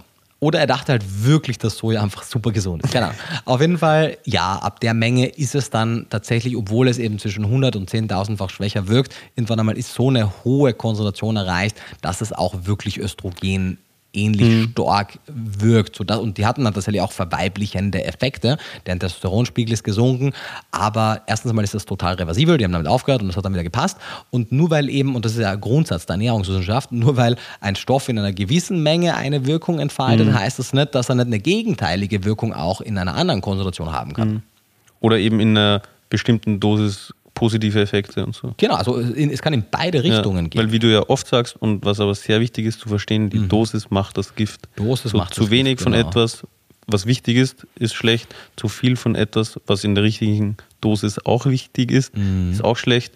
Genauso wie man von 10 Liter Wasser in der Stunde getrunken ja. sterben kann. Ja ist zu viel Soja, 80, 90 Prozent der Kalorien über Soja nicht gut. Genau, so ein Tag, okay, egal, mhm. aber die haben das halt über Monate hinweg gemacht. Genau, also die haben auch durchgezogen. Also finde ich auch, das ist auch cool, weil dadurch wissen wir das jetzt, hättest zu viel. Ja. Aber das ist auch, also ich meine, am Ende des Tages würdest du ja wahrscheinlich von jeder so ja, einseitigen genau. Ernährungsweise unter Anführungszeichen Probleme bekommen, weil wenn du jetzt dich zu 80, 90 Prozent von Äpfeln ernährst, mm deswegen wird ja auch empfohlen, dass du dich ausgewogen ernährst. Voll, wobei da finde ich nochmal ein Unterschied ist, weil also zum Beispiel, wenn du jetzt 90% deiner Kalorien aus Äpfeln nimmst, dann wirst du natürlich auch eine ungesunde Ernährung haben, weil sie mhm. einseitig ist. Aber der aber Apfel du hast halt macht keinen nicht, Stoff ja, im Apfel, ja, genau. Ja. Also klar, die Menge an Fruchtzucker ist vielleicht ein Thema für mhm. dich, aber es gibt zumindest keinen Stoff, der dann mhm. plötzlich so eine Wirkung entfaltet. Also ist schon klar, also du bekommst wahrscheinlich Mängeln und so, aber du hast eben mhm. nicht einen Stoff, der dich Genau.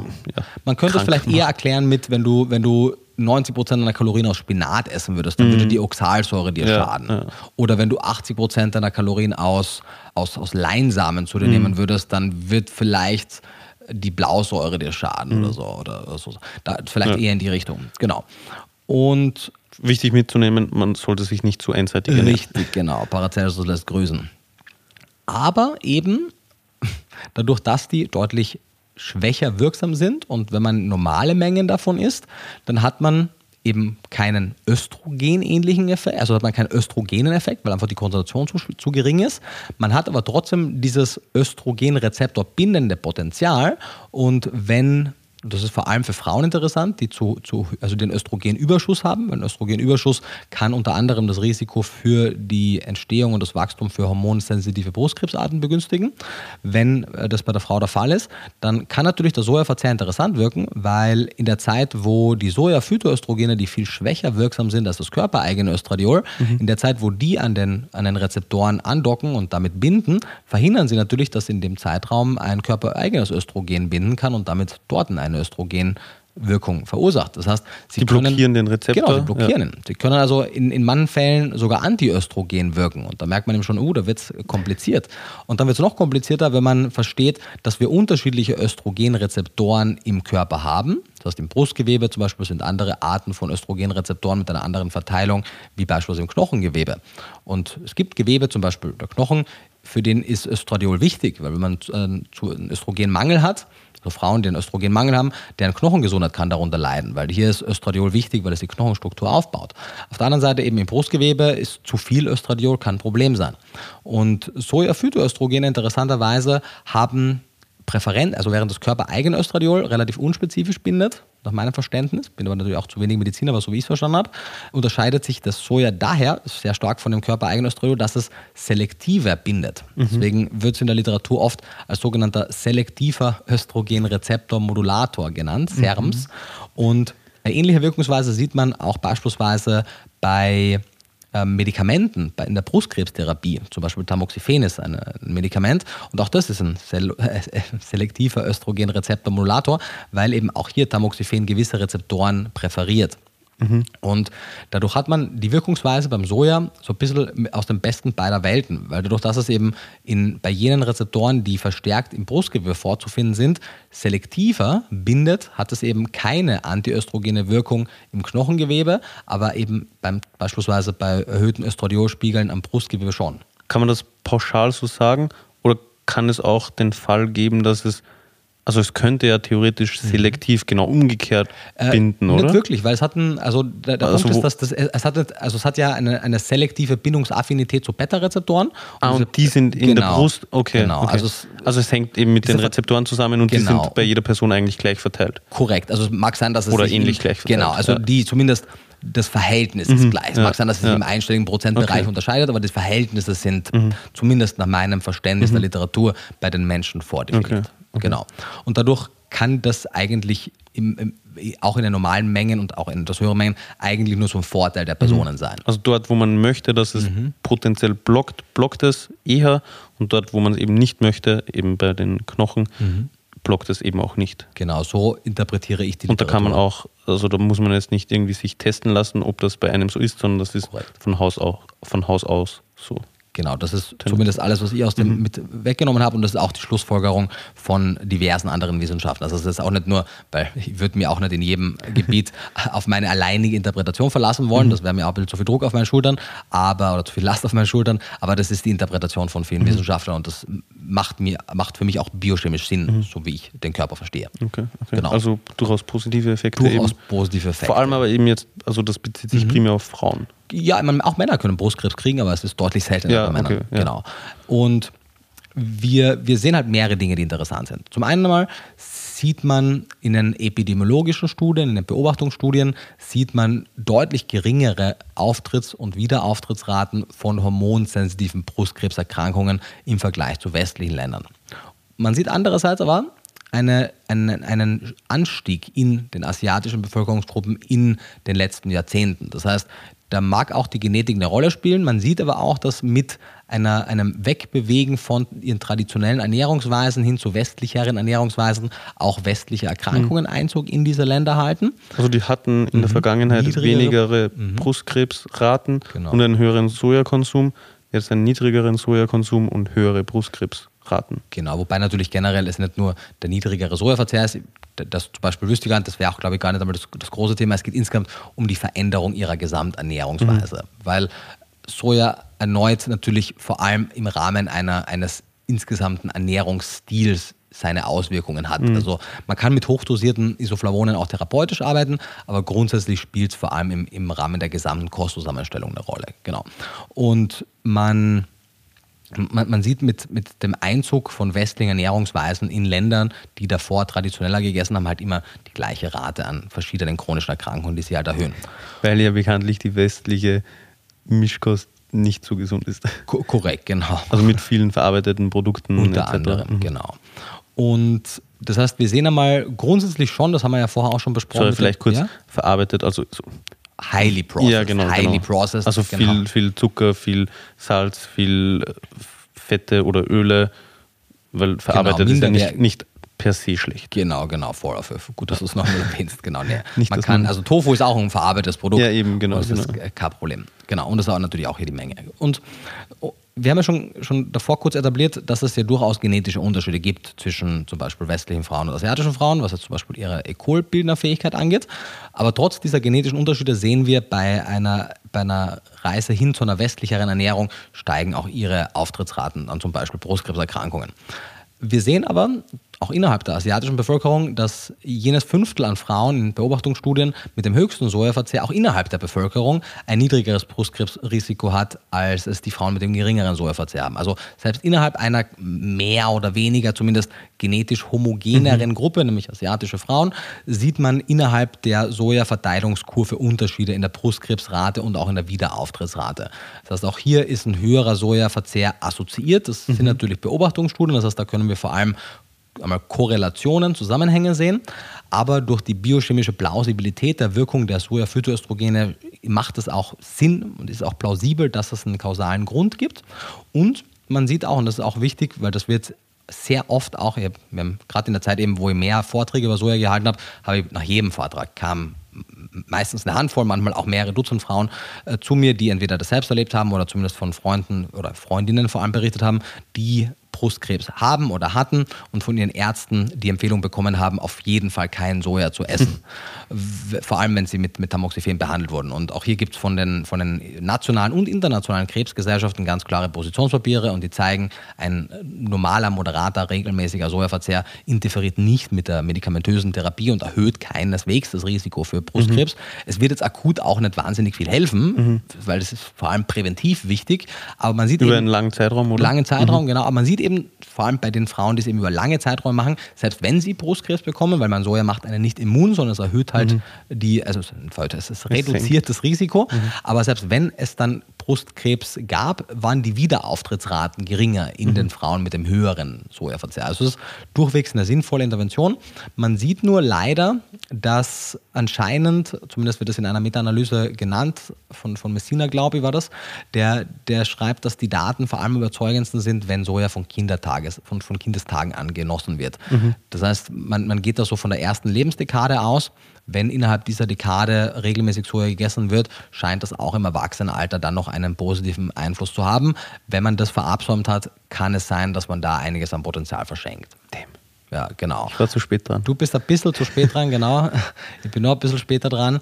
Aber erneut natürlich ist es ja immer multifaktoriell. Mhm. Aber wenn man Kinder hat und im Zweifelsfall Sorge hat, sollte die nicht Soja geben oder nicht? Wenn es keine Allergie gibt, ja. Mhm. Nein, ich werde von keinem Sojabetrieb gesponsert. Aktuell, ich weiß gar nicht, ob ich jemals von, von irgendeinem Sojahersteller schon mal irgendein Sponsoring bekommen habe. Ich wurde einmal gebucht für einen Vortrag von, von Alpro, aber ich glaube sonst auch nicht. Ja. Das war das Einzige. Ja, das sind meine Conflicts of Interest. Schade, weil Soja klingt ja nach einer durch und durch positiven Bohne. ja, es ist auch eine, eine tolle Bohne. Kann man essen, muss man nicht, aber ähm, muss man auf jeden Fall keine Angst davor haben. Wunderbar. Genau, also, ich glaube, das war's zum Thema Brustkrebs, was relevant sagen. ist. Ja.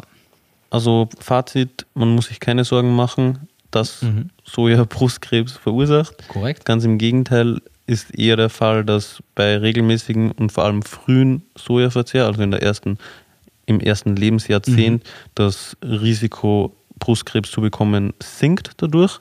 Genau, also wenn man im ersten Lebensjahrzehnt regelmäßig Soja isst, genau, und auch Brustkrebs steigt, also die hatte meistens dann in der zweiten Lebenshälfte erst das Auftreten. Ja, genau, aber genau. wenn man von mhm. eben früh an gewiss, also ja, regelmäßig oder ja, geringe Mengen an Soja isst, genau. vielleicht gar nicht so gering, sondern ja, relevante Mengen, genau. moderate Mengen an Soja isst, dann senkt das das Risiko im späteren Lebensverlauf Brustkrebs zu bekommen. Genau, und das, und das zeigen auch die Krebsfachgesellschaften. Mhm. Also es ist nicht nur, was man in den wissenschaftlichen Publikationen von einigen Forscherteams sieht, sondern die Amer das American Institute for Cancer Research und, und viele weitere, auch der World Cancer Research Fund mhm. und auch die, die deutschen Krebsfachgesellschaften, die alle zeigen das durch mhm. die Bank. Und eben nicht äh, nur, dass das Risiko für Brustkrebs gering ist, sondern auch für, die, für das Wiederauftreten. Das hast du jetzt auch noch gesagt, ja, oder? Korrekt. Würdest du weil du eben angesprochen hast, man muss relativ früh mit dem Konsum beginnen. Bringt es danach dahingehend gar nichts mehr oder sehr wenig? Oder? Ja, also mh, mm, das ist jetzt mehr meine, meine schon sehr persönliche Interpretation, mhm. weil da die Daten auch einfach, das sind sehr, sehr schwierig zu erforschende Fragestellungen. Aber ich würde immer sagen, dass es graduell wirkt. Man, mhm. man sieht hier durchaus einen starken Abfall der Wirks Wirksamkeit, wenn man später ab anfängt. Also mhm. es ist nicht so, dass man sagt, cool, wenn du jetzt, weiß ich nicht, anstatt dem, nach dem 10., nach dem 20. Lebensjahr anfängst, dass es dann halt nur so und so viel schwächer ist, dass es quasi linear wirkt, mhm. das nicht. Aber ich würde trotzdem noch eine, eine, schützende Wirkung sehen, aber sie scheint eben weniger stark ausgeprägt zu sein. Vermutlich, weil sich eben im Brustgewebe während der Zeit schon was auch immer bildet. Da bin mhm. ich viel zu wenig Mediziner, aber ich würde jetzt nicht den Kopf ins Sand stecken, wenn man 15 ist ja, oder 25 oder 35, weil es ja eben auch mehrere Effekte, mhm. Äh, also mehrere, mehrere Einflussgrößen darauf gibt. Und vielleicht auch eben erneut so, also niemand muss Soja essen, aber nee. es spricht auch nichts dagegen, eben noch mit 30 mit dem Sojakonsum zu beginnen, weil genau. nur weil es eventuell dann nicht mehr ganz so die starke positive Wirkung auf, das, auf die Risikoreduktion von Brustkrebs hat, ist es ja trotzdem ein tolles Lebensmittel. Ja, voll. Also erstens sieht man bei den Frauen auch zum Beispiel eine, eine Reduzierung der Wechseljahresbeschwerden, wenn mhm. sie über lange Zeiträume hinweg Soja gegessen haben. Ist auch jetzt nichts, was akut wirkt. Wobei es gibt auch hier akut Phytoöstrogentherapien, bin ich zu wenig im Thema drin, aber jetzt aus ernährungsphysiologischer Sicht macht Sinn, die Jahrzehnte davor schon Soja gegessen zu haben für die Wechseljahresbeschwerden.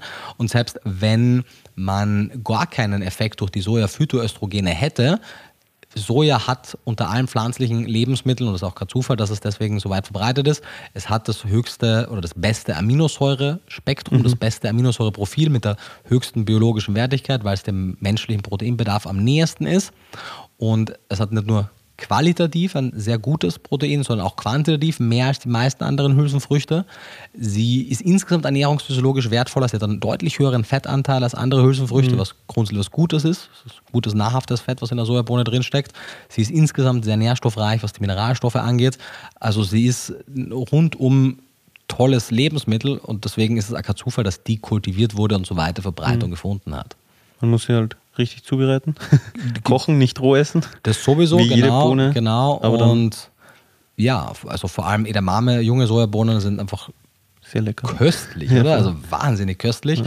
Und Tofu schmeckt halt so gut, wie man ihn halt zubereitet. So, klar kann der super scheiße schmecken, aber der kann halt auch super schmecken. Ja, ja. Großartig dann würde ich sagen. Schmeckt der Tofu scheiße, ist der Koch scheiße. So. Oder die Köchin. Da, da gibt es ein gutes Video von unserem guten Freund und Kollegen Sebastian Kopin auf stimmt, YouTube. Ich würde sagen, das verlinken wir. Verlinken das ging wir. auch ziemlich gut durch die Decke. Also das Tofu-Video, Ja, ja, genau. Ja, stimmt. Also auch ein Tofu-Video bei mir, das ging nicht so gut. Wie ist es bei ihm irgendwie so? Drei, also ja, drei sind irgendwie Zubereitungsarten von Tofu musst du kennen oder so. Ja, irgendwie so. Ja, ja, das ist gut. Aber da, ja, ich, ich gucke mir seine Videos gerne an. Kleines Shoutout an dieser Stelle. Ja, an, für ihn. Sebastian gerne an. aber ich habe, glaube ich, fast noch nie was nachgekocht. Aber ich bin immer, also wenn ich Weil von Kati ihm, immer kocht. ja, aber wenn, wenn ich von ihm was bekomme, dann bin ich immer sehr begeistert, Oh weil ja. es, es schmeckt so lecker. Dinnerclubs sollte man auf jeden Fall besuchen, wenn man die Möglichkeit hat. Ich hoffe, er macht jetzt endlich bald sein Restaurant auf in München. Ich glaube, das ist erst für nächstes Jahr geplant. vor. Aber Aber, ich ich, hoffe, macht's bin nicht bald. up to date. Ja. Großartig. Dann lass uns zum nächsten Thema oder, oder ja, Themenabschnitt übergehen, würde ich sagen. Mhm. Und zwar das immer wieder genannte Argument oder der, der Mythos, dass Soja Männer verweiblicht. Mhm. Genau, das ist ein gutes Beispiel, dass das ja nicht einmal per se ein Mythos ist. So, wenn du wirklich crazy viel Soja zu dir nimmst, dann macht das tatsächlich genau das, weil eben ab einer gewissen Konzentration selbst diese sehr schwach wirksamen Phytoöstrogene in und wirklich äh, deinen, deinen Östrogenhaushalt oder generell deinen Hormonhaushalt und deinen Testosteronhaushalt durcheinander bringen können. Aber das trifft halt nicht auf die Mengen zu, weil diese Also auf die Mengen, die man normalerweise Mengen, die konsumiert, man konsumiert. oder die man genau. konsumieren Moderat sollte. heißt ein, zwei, drei Portionen am Tag. Die Portionen für Soja werden meistens anhand ihres Phytoöstrogengehaltes bemessen.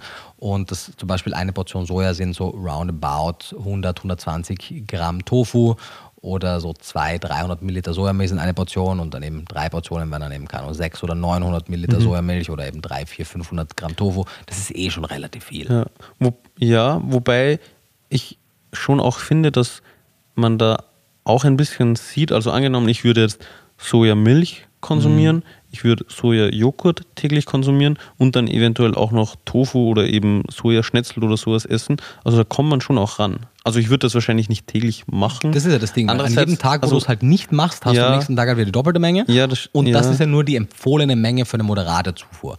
Vier, fünf Portionen sind auch wunderbar noch. Mm, okay. Das fängt dann irgendwo so an bei so sieben plus Ja. Portionen. Und Sieben, dann acht. wird's- dann wird's Dann wird's immer kritisch, genau. Und das ist ja auch die Menge, wo es dann irgendwann kritisch wird, weil es dann auch zu Lasten anderer gesunder Lebensmittel auch geht.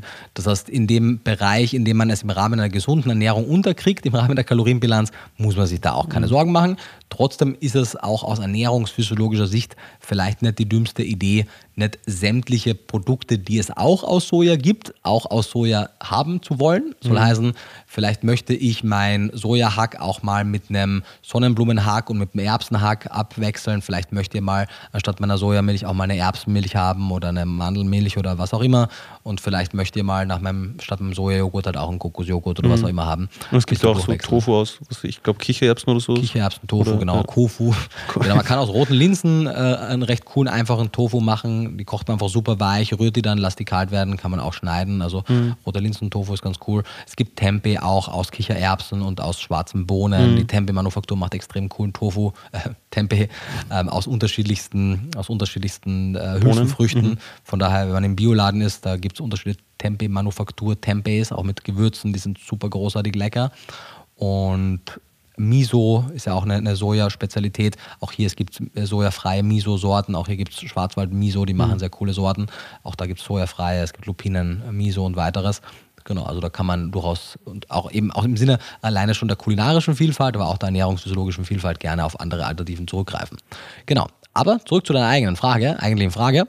Also vielleicht auch um, um, um den um den historischen Kontext zu kennen, weil das finde ich ist auch eine interessante Story also erst einmal, der Soja-Mythos wurde, also wenn man es als Mythos bezeichnen möchte, weil das ist ja durchaus ein wahrer Kern auch dran, aber das Ganze wurde ja wirklich auch befeuert durch straighte, saubere, souveräne wissenschaftliche Forschung, die halt am Anfang gemerkt hat, so, uh, da sind ja Stoffe drin, die sind biochemisch ähnlich wie das körpereigene weibliche Sexualhormon und das sollte man sich angucken. Und als das dann in den ersten Tierversuchen, ersten Tiermodellen halt hochkonzentriert appliziert wurde, in Mengen, die wir jetzt kaum essen können, gab es da halt eben zum Beispiel proliferative Effekte, also ähm, wachstumsfördernde Effekte, zum Beispiel eben auch auf Krebszellen. Und es gab eben verweiblichende Effekte auf die Tiere. Und als man dann in den, und das muss in den äh, 40er, 50er Jahren gewesen sein, hat man beispielsweise bei, bei Schafsherden, die man auf äh, zum Beispiel gewissen Kleewiesen ähm, grasen hat lassen, hat man das auch gemerkt, dass die plötzlich durch die sehr phytoöstrogenreichen Fütterungen, durch diesen Klee, halt auch Probleme bekommen haben. Und zwar in beide Richtungen. Es gab tatsächlich da nicht nur äh, männliche Schafe, die verweiblicht sind, sondern da gab es auch einige Kleesorten, wo weibliche Schafe vermännlicht sind. also es geht in Aber beide war das Richtungen. irgendein spezieller Klee? Genau, äh, genau. Es gibt mehrere Kleesorten. Es gibt eine spezielle Rotkleesorte und auch weitere. Genau, also ich weiß nicht, ob jeglicher Klee das macht, aber Ja. einige Klees haben es. Wir essen aber eh keinen Klee. Ja. Wobei, äh, ja, stimmt. Nee, Sauerrampfer, das war das Einzige, was ich früher von der Wiese gegessen habe. Ja, ich glaube, wir essen keinen Klee. Nee, was ja, nee, wir den essen nee. sollten, mögen. Wie auch immer. Wir, ist aber kein großer wusste man, dass das in dem Klee drinnen ist, den die da bekommen Rück, haben? Rückwirkend. Oder rückwirkend. Wusste okay. genau. Also man hat dann geguckt, so, hey, was, was haben die da gegessen? Was ja. ist da drinnen? Okay. Genau. Und das wurde dann auch noch befeuert in den, das muss in den 80ern gewesen sein, von ähm, wie heißt er denn? Kenneth? Kenneth? Ich glaube, Kenneth, einer der, der frühen Sojaforscher.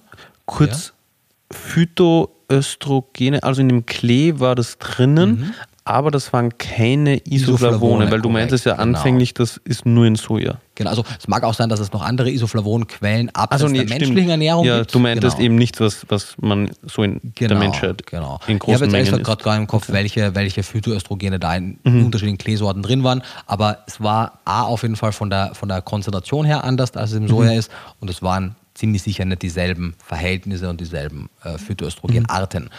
Und dann gab es auch in den 80er muss es gewesen sein, von, von Sojaforschern die Beobachtung, dass man, wenn man in, zum Beispiel in, in Zoos, wo ja die Reproduktionsrate von den eingesperrten Tieren ohnehin schon mal geringer ist als in der freien Natur, wenn man die dann auch noch nicht artgerecht füttert, beispielsweise damit äh, Cheetahs, das sind auf Deutsch Geparden, Geparden ja, genau. Also die schnellen. Genau, genau. Wenn man die, wenn man die. Also das schnellste Landtier der Welt. Ja, ist, ja. Oh, so Millionen schon wissen.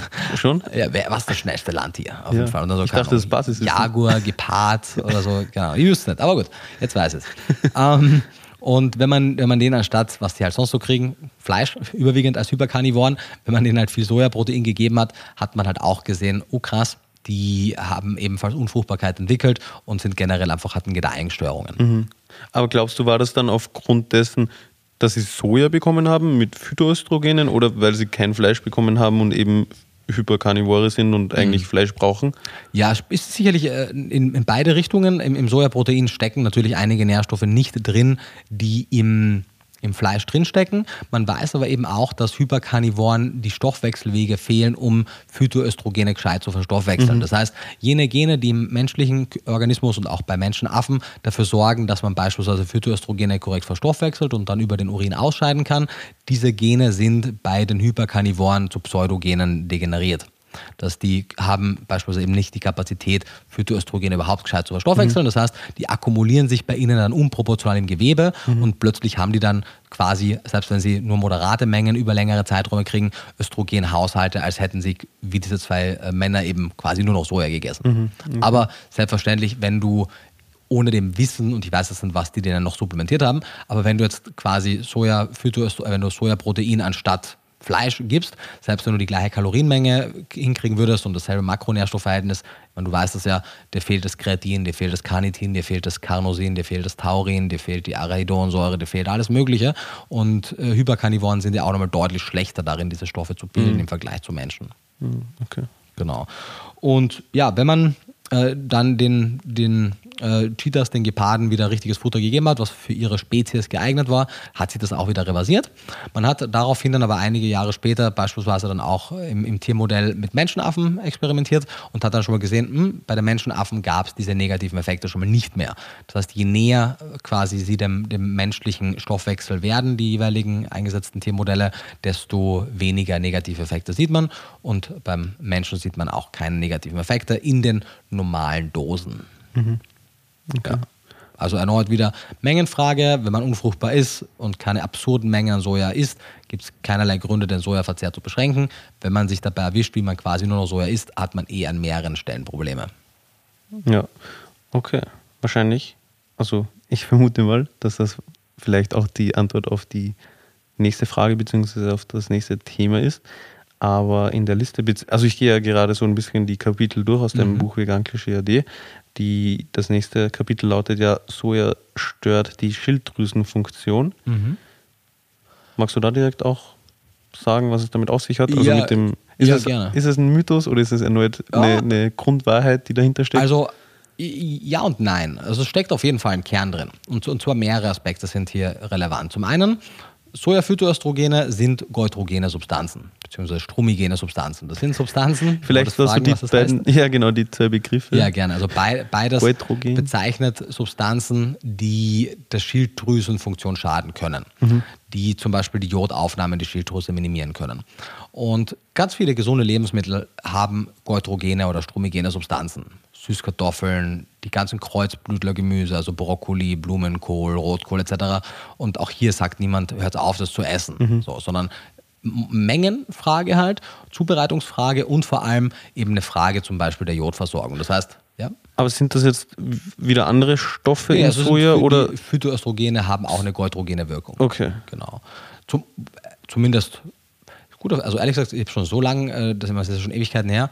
Ich würde es jetzt so, ich würde sagen, dass es an den Phytoöstrogenen liegt.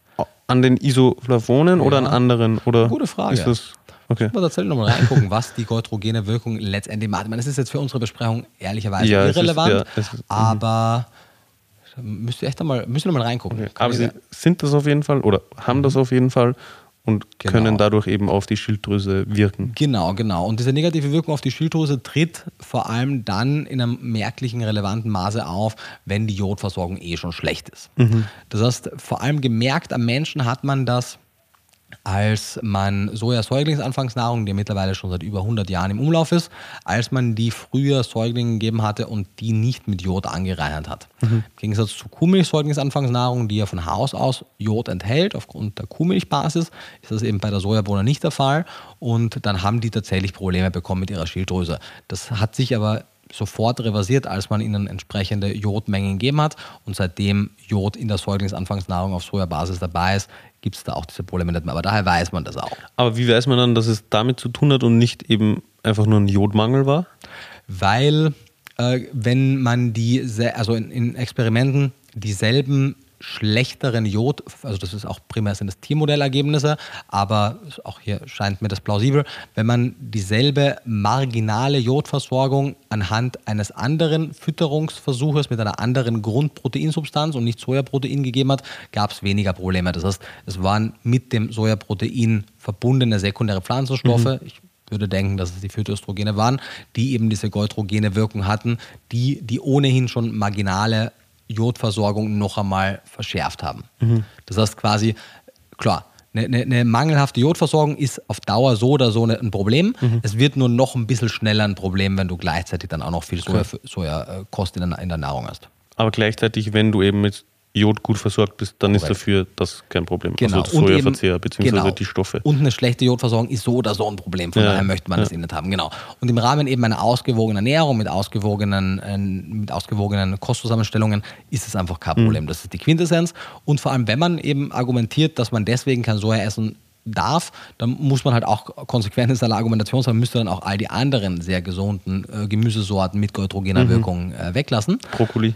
Zum Beispiel, genau. Ja. Durchs Kochen reduziert sich ja insgesamt auch die, die negative Wirkung von all diesen Stoffen und äh, von daher ist, ist das da wichtig. Es gibt eine Analyse mit, mit ich glaube, so eine systematische Übersichtsarbeit mit knapp einem Dutzend an, an Analysen, die das nochmal gezeigt haben, dass es bei, bei grundsätzlich mal bei gesunden Menschen gar kein Problem gibt. Bei äh, Menschen mit Schilddrüsenproblemen sollte man einfach nur gucken, dass wenn man Schilddrüsenmedikamente substituiert, das heißt zum Beispiel L-Tyroxin, L-Tyrox verwendet, dann gibt es die einzige Besonderheit, und das sollte auch auf der Packungsbeilage dabei stehen, dass diese synthetischen Schilddrüsenhormone tatsächlich deren Wirkung auch akut von goitrogenen Lebensmitteln und goitrogener Substanzen gemindert werden kann. Deswegen sollte man eben seine Schilddrüsenmedikation einmal eine halbe Stunde mit Abstand zum Frühstück einnehmen, dann ist es auch kein Problem. Okay, also man aber die, die, die, natürlichen, und auch hier ist es natürlich, natürlich nicht wertend, aber die körpereigenes produzierten Schilddrüsenhormone sprechen offensichtlich da weniger darauf an mhm. als die synthetischen. Aber man muss dann, also wenn man das über Medikamente bekommt, mhm. muss man nicht dann während der Einnahme also jetzt über einen längeren Zeitraum auf Sojaverzehr verzichten, nee. sondern nur die gleichzeitige, also die zeitgleiche Einnahme zu einer Mahlzeit sollte man vermeiden. Genau, Und genau. Das genügt. Man natürlich, wenn du sagst, hey, ich, also nur rein theoretisch, wenn man es vom Verständnis her hat, es, es, hemmt ja nur die Wirkung um einen, um einen gewissen definierten Grad. Und wenn ich jetzt sage, hey, ich möchte aber quasi was in meine Sojamilch in der Früh in den Kaffee geben und gleichzeitig meinen L-Tyroxin nehmen, dann könnt ihr theoretisch auch einfach die Menge X, was da dann gemindert wird, auch höher dosieren und dann, solange ich das immer auf dieselbe Dosis mache, wäre das dann auch okay. Aber Einfachheit halber würde ich sagen, man ja. wartet einfach die halbe Stunde. Ja, oder in dem Fall dann wahrscheinlich auf jeden Fall besser mit der behandelten medizinischen Fachkraft Rücksprache halten. Das, das sowieso immer, genau. Aber es wäre auf jeden Fall mit Kanonen auf Spatzen äh, geschossen, wenn man sagen würde, deswegen sollte man ganz Soja vermeiden. Mhm. Nee, man möchte mhm. einfach nur in der Zeit, halbe Stunde ungefähr, nachdem man die Medikamente eingenommen hat, kann man danach auch wieder alles essen. Mhm. Okay. Also zusammenfassend lässt sich sagen, für die Schilddrüsenfunktion primär einfach darauf achten, dass man gut mit Jod versorgt ist, also mhm. ausreichend. Und dann ist auch der Konsum von Soja überhaupt kein gesundheitliches Problem. Dann ist es so, ja. ja. Nicht so, nein. So, so nein, so ja. ja. Sehr gut. Genau, und dann der letzte Punkt tatsächlich, Soja beeinträchtigt, also das ist wieder die Kapitelüberschrift aus deinem Buch, mhm. unter Anführungszeichen, weil das ja das Argument ist, mehr, ist, genau, ja. das du ja aufgreifst. Soja beeinträchtigt die Entwicklung und Geschlechtsreife von Kindern. Nachdem du ja davor schon gesagt hast, dass mhm. man Kindern auch Soja im Zuge der Brustkrebsprävention geben kann, mhm. schätze ich mal, dass das wahrscheinlich auch wieder eine Mengenfrage ist. Ja, genau. Also man muss jetzt nicht entscheiden zwischen geringem Brustkrebsrisiko und geringer Geschlechtsreife äh, oder halt äh, ausreichender Geschlechtsreife. Das ist kein Entweder-Oder. Kinder können sich gut entwickeln und eine, eine, normale physiologische Geschlechtsreife haben und trotzdem Sojaprodukte essen und ihr, ihr, damit ihr Risiko für Brustkrebserkrankungen im späteren Erwachsenenalter reduzieren. Es gibt eine, eine große, umfangreiche Übersichtsarbeit, die die Studienlage so mit 1900 neun, zehn in sowas, äh, komplett analysiert hat und die auch nochmal versichernd und reassuring ist und zeigt, es gibt keine Hinweise darauf, dass Kinder, die eben Säuglingsanfangsnahrung auf Sojabasis bekommen haben, dann im Erwachsenenalter irgendwelche Geschlechtsreifeverzögerungen haben oder in der Pubertät irgendwelche mhm. Schwierigkeiten mhm. haben. Da, da gibt es absolut keine Hinweise und auch die American Patriotic Society und, und andere Fachgesellschaften weisen darauf hin, dass wenn die Kostzusammenstellung insgesamt passend ist, dann kann man das gerne verwenden. Über dem allen steht natürlich die wichtige Grundempfehlung, dass keinerlei Säuglingsanfangsnahrung jemals ein, oder jemals, zumindest in absehbarer Zeit, kein Ersatz für Muttermilch sein wird. Mhm. Weder Kuh. Also kein adäquater. Kein adäquater, genau. Keine Kuhsäuglingsanfangsnahrung mhm. und auch keine sojabasierte Säuglingsanfangsnahrung. Säuglingsanfangsnahrung auf Sojabasis hat einmal primär das Problem, wie, wie auch andere vegane Säuglingsanfangsnahrungsprodukte, die nicht tierbasiert sind, dass, sie, dass ihnen einige Nährstoffe einfach fehlen. Das heißt, das sind einfach insgesamt von ihrer Nährstoffzusammensetzung zum aktuellen Zeitpunkt keine, keine adäquaten, guten Ersatzprodukte. Auch die Milchersatzprodukte, Milchsäuglingsanfangsnahrung, Kuhmilchsäuglingsanfangsnahrungsprodukte sind nicht rundum super zusammengestellt, aber noch ein bisschen besser, einfach aufgrund des Grundrohstoffes Milch. Aber keines davon ist ein wirklich adäquater Ersatz. Und deswegen, wenn man eine Möglichkeit hat, sollte man sein eigenes Kind möglichst lange stillen, das heißt vier bis sechs Monate äh, ausschließliches Stillen und dann gerne noch mindestens bis zum zwölften Monat äh, ergänzend stillen. Gerne auch, wenn es geht, bis zum 24. ergänzend mhm. und solange es geht. Wenn man selber nicht genügend Milchfluss hat, vielleicht hat man irgendwie eine Freundin im Bekannten- oder, oder Freundeskreis, die da aushelfen kann. Ähm, aber also ich würde wirklich, wenn ich ein Kind hätte, alles daran setzen, dass es die Muttermilch von irgendeiner menschlichen Mutter bekommt. Mhm. Okay.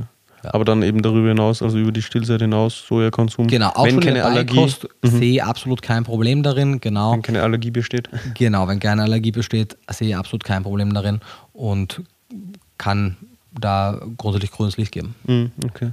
Wir haben ja auch vorhin schon einige Produkte beziehungsweise auch Produktalternativen für gewisse Sojaprodukte angesprochen. Mhm. Wie würde denn jetzt so, eine, so ein Sojakonsum im Alltag aussehen? Also gibt es da gewisse Sachen, die du präferieren würdest, also die du empfehlen mhm. würdest über anderen Produkten, wenn man jetzt sagt, hey, mhm. lieber das, lieber Tempe statt Sojajoghurt oder ja. vice versa? Also Tempe ist schon noch einmal eine ganze, ganze Stufe ernährungsphysiologisch über allen anderen Sojaprodukten. Mhm. Also die, die nächstbeste Alternative jetzt rein vom Anwendungsgebiet und von den Nährwerten her wäre ja Tofu. Also meistens stellt sich die Frage, nehmen wir jetzt Tempeh oder Tofu für das jeweilige Gericht? Und wenn man die Auswahl hat, würde ich im Zweifelsfall immer Tempeh nehmen. Der Grund, es sind ja vollwertige Sojabohnen oder auch andere Hülsenfrüchte, die verwendet werden und die bringen einen kompletten Nährwert mit und durch die Fermentation ist eben der Phytinsäuregehalt geringer, das heißt, die Mineralstoffe können besser aufgenommen werden, die Phytoöstrogene sind im positiven Sinne wirksamer und durch die Fermentation werden quasi wird schon so eine kleine Externalisierung des Verdauungsprozesses angestoßen und das ist meistens auch verträglicher. Wenn Leute Schwierigkeiten haben, können sie oft die fermentierten Produkte besser äh, verzehren, weil zum Beispiel auch so Raffinose, Stachiose, Verbaskose und so, so andere Oligosaccharide abgebaut werden. Also Kohlenhydrate? Genau, so unverdauliche Kohlenhydrate. Mhm. Ähm, und daher wäre das auf jeden Fall die erste Wahl. Beim Tempeh ist halt noch mehr als beim Tofu eine Qualitätsfrage. Also Tempeh kann halt wirklich furchtbar sein oder halt auch lecker. Geschmacklich, ja. Genau, mhm. genau. Und ein guter Tempeh zeichnet sich dadurch aus, dass er relativ neutral ist vom Geruch und vom Geschmack her. Außer er ist irgendwie mariniert oder so. Genau. Gibt ja auch diverse ja, Sorten. Ja, genau. Ja. So, so. Weil Tempeh wird ja mit einem Edelpilz geimpft und, mhm. und wenn der halt so? Muff kriegt, ja, ja, wirklich geimpft, nennen wir das so. Also, also der ja. Herstellung, es wird halt geimpft. Ja. ja. Jetzt nicht gegen Covid oder, also dann mit der, mit der Bakterienkultur. Und wenn das irgendwie muffig riecht und, und komisch ist, dann lieber Finger weg davon. Aber ein hochwertiger Tempeh ist wirklich ein gutes Produkt mhm. und dann möchte man ihn gerne regelmäßig essen. Äh, Miso ist ein, ist ein Segen, wenn man, wenn man die Möglichkeit hat, damit zu kochen, weil es macht halt jedes Essen spannender. Mhm. Es bringt super viel Umami mit. Wichtig, mhm. je dunkler, umso intensiver, intensiver oder? Genau, länger ja. gereift, dunkler, intensiver. Das so das Shiro-Miso Shiro heißt das, so das Anfänger-Miso, genau. Das ist auch mein, also... Das ist so leicht süß sogar. Ja, voll. ja, es hat eine leichte Süße und man kann mit Shiro-Miso auch, auch Desserts teilweise würzen. Ja. Wir hatten mal eine Zeit, da war das unser Go-To-Topping. Einfach. Voll für alles, ja. ja. Und ich vermisse es, dass wir sie jetzt gerettet haben. Wir sollten wieder mehr einführen. Ja, definitiv. Genau. Und daher, also wenn man die Möglichkeit hat, Miso, aber natürlich auch gerne Sojasoßen sind mhm. eine tolle Würzzutat. Und Tofu ist auch in Ordnung, vollkommen in Ordnung, darf man sehr, sehr gerne regelmäßig essen ist vom Nährwert her natürlich nicht ganz mit dem Tempeh vergleichbar, mhm. aber ist ein tolles Lebensmittel. Und ich meine, bei Sojamilch oder Sojajoghurt, ob das jetzt Soja oder was anderes ist, klar, es hat ein, eine Sojamilch hat ein bisschen mehr Protein als jetzt eine Hafermilch. Aber ein bisschen? Ja, man, Faktor 10, ja voll, ja, ja. ist schon, schon einiges, aber insgesamt, ich meine, es sind halt nur ein paar Prozent Soja oder Reis oder Hafer in der Milch und das ist dann kann man mhm. auch gut kompensieren, was du so die 100 oder 200 Milliliter Sojamilch, die man trinkt, mhm. das sind dann drei. Ja. Fünf, Wobei, wenn man Probleme hat, irgendwie auf Proteingehalt ja, zu kommen, dann ist eigentlich schon ein nicer Trick, das unter stimmt, Anführungszeichen. Also jetzt, wenn man Hafermilch konsumiert in relevanten Mengen pro Tag und aber dann Probleme hat, auf den Proteingehalt zu kommen. Gramm, 15 Gramm genau. Proteinunterschied machen. Ja, Vor allem, es gibt ja auch so die, die High Protein, High Protein Soja Milchsorten mit was 5 Gramm pro 100 mhm. Milliliter. Also da kann man, da kommt man dann schon auf relevante Mengen. Das stimmt, das stimmt. Ja, voll.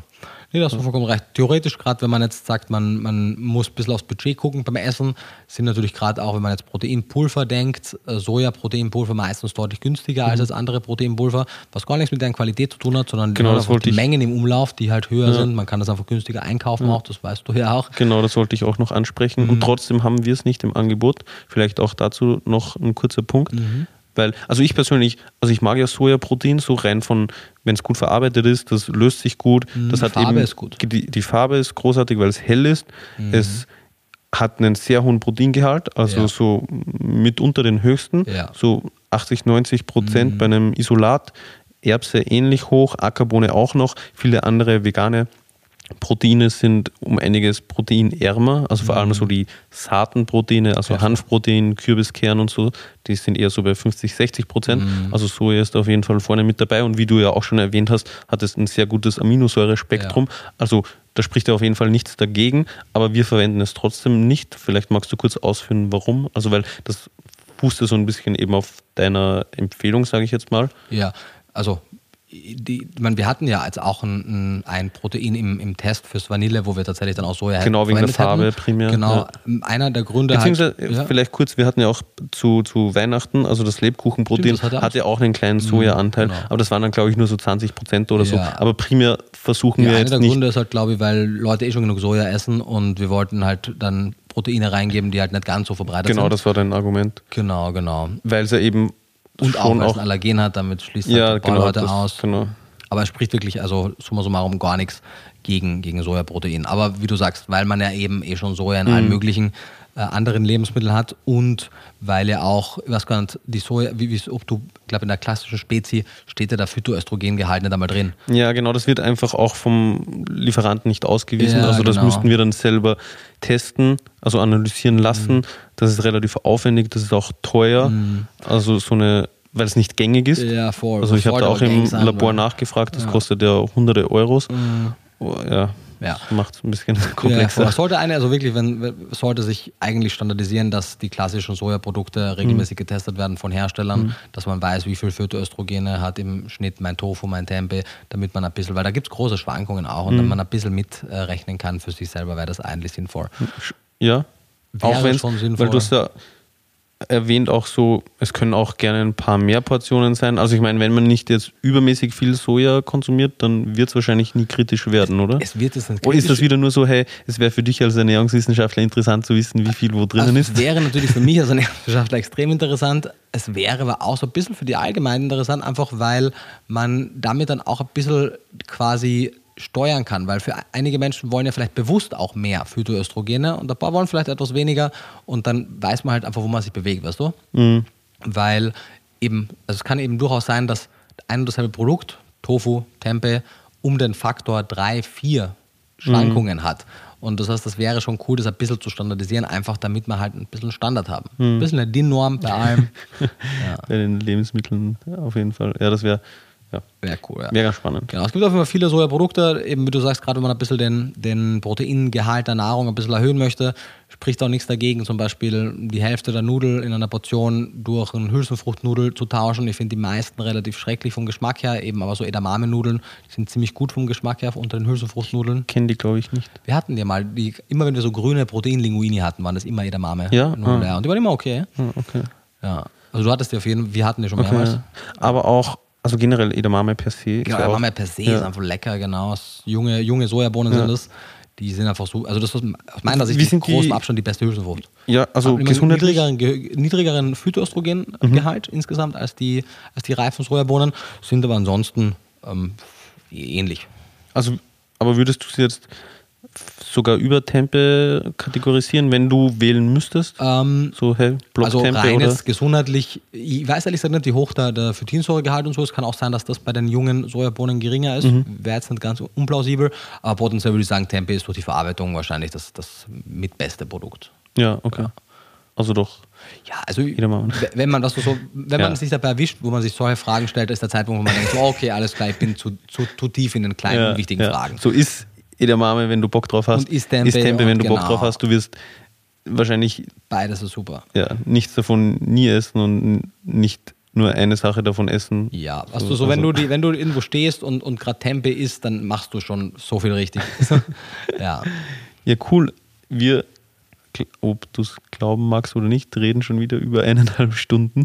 Oh, okay. Über Von so, mal daher- gucken, was nach dem Schnitt übrig bleibt. Wir haben auch, waren nur so zwei, zwei Nee, kleine es Sachen. wird, ja? ja, nee, ja, genau. Ja. Von daher, nachdem ich auch eigentlich hier mit der Liste relativ durch bin, was die Punkte betrifft, die Mhm. wir besprechen wollten, würde ich sagen, dass wir noch zu den Community-Fragen übergehen. Ja, Oder hast du noch sagen- etwas?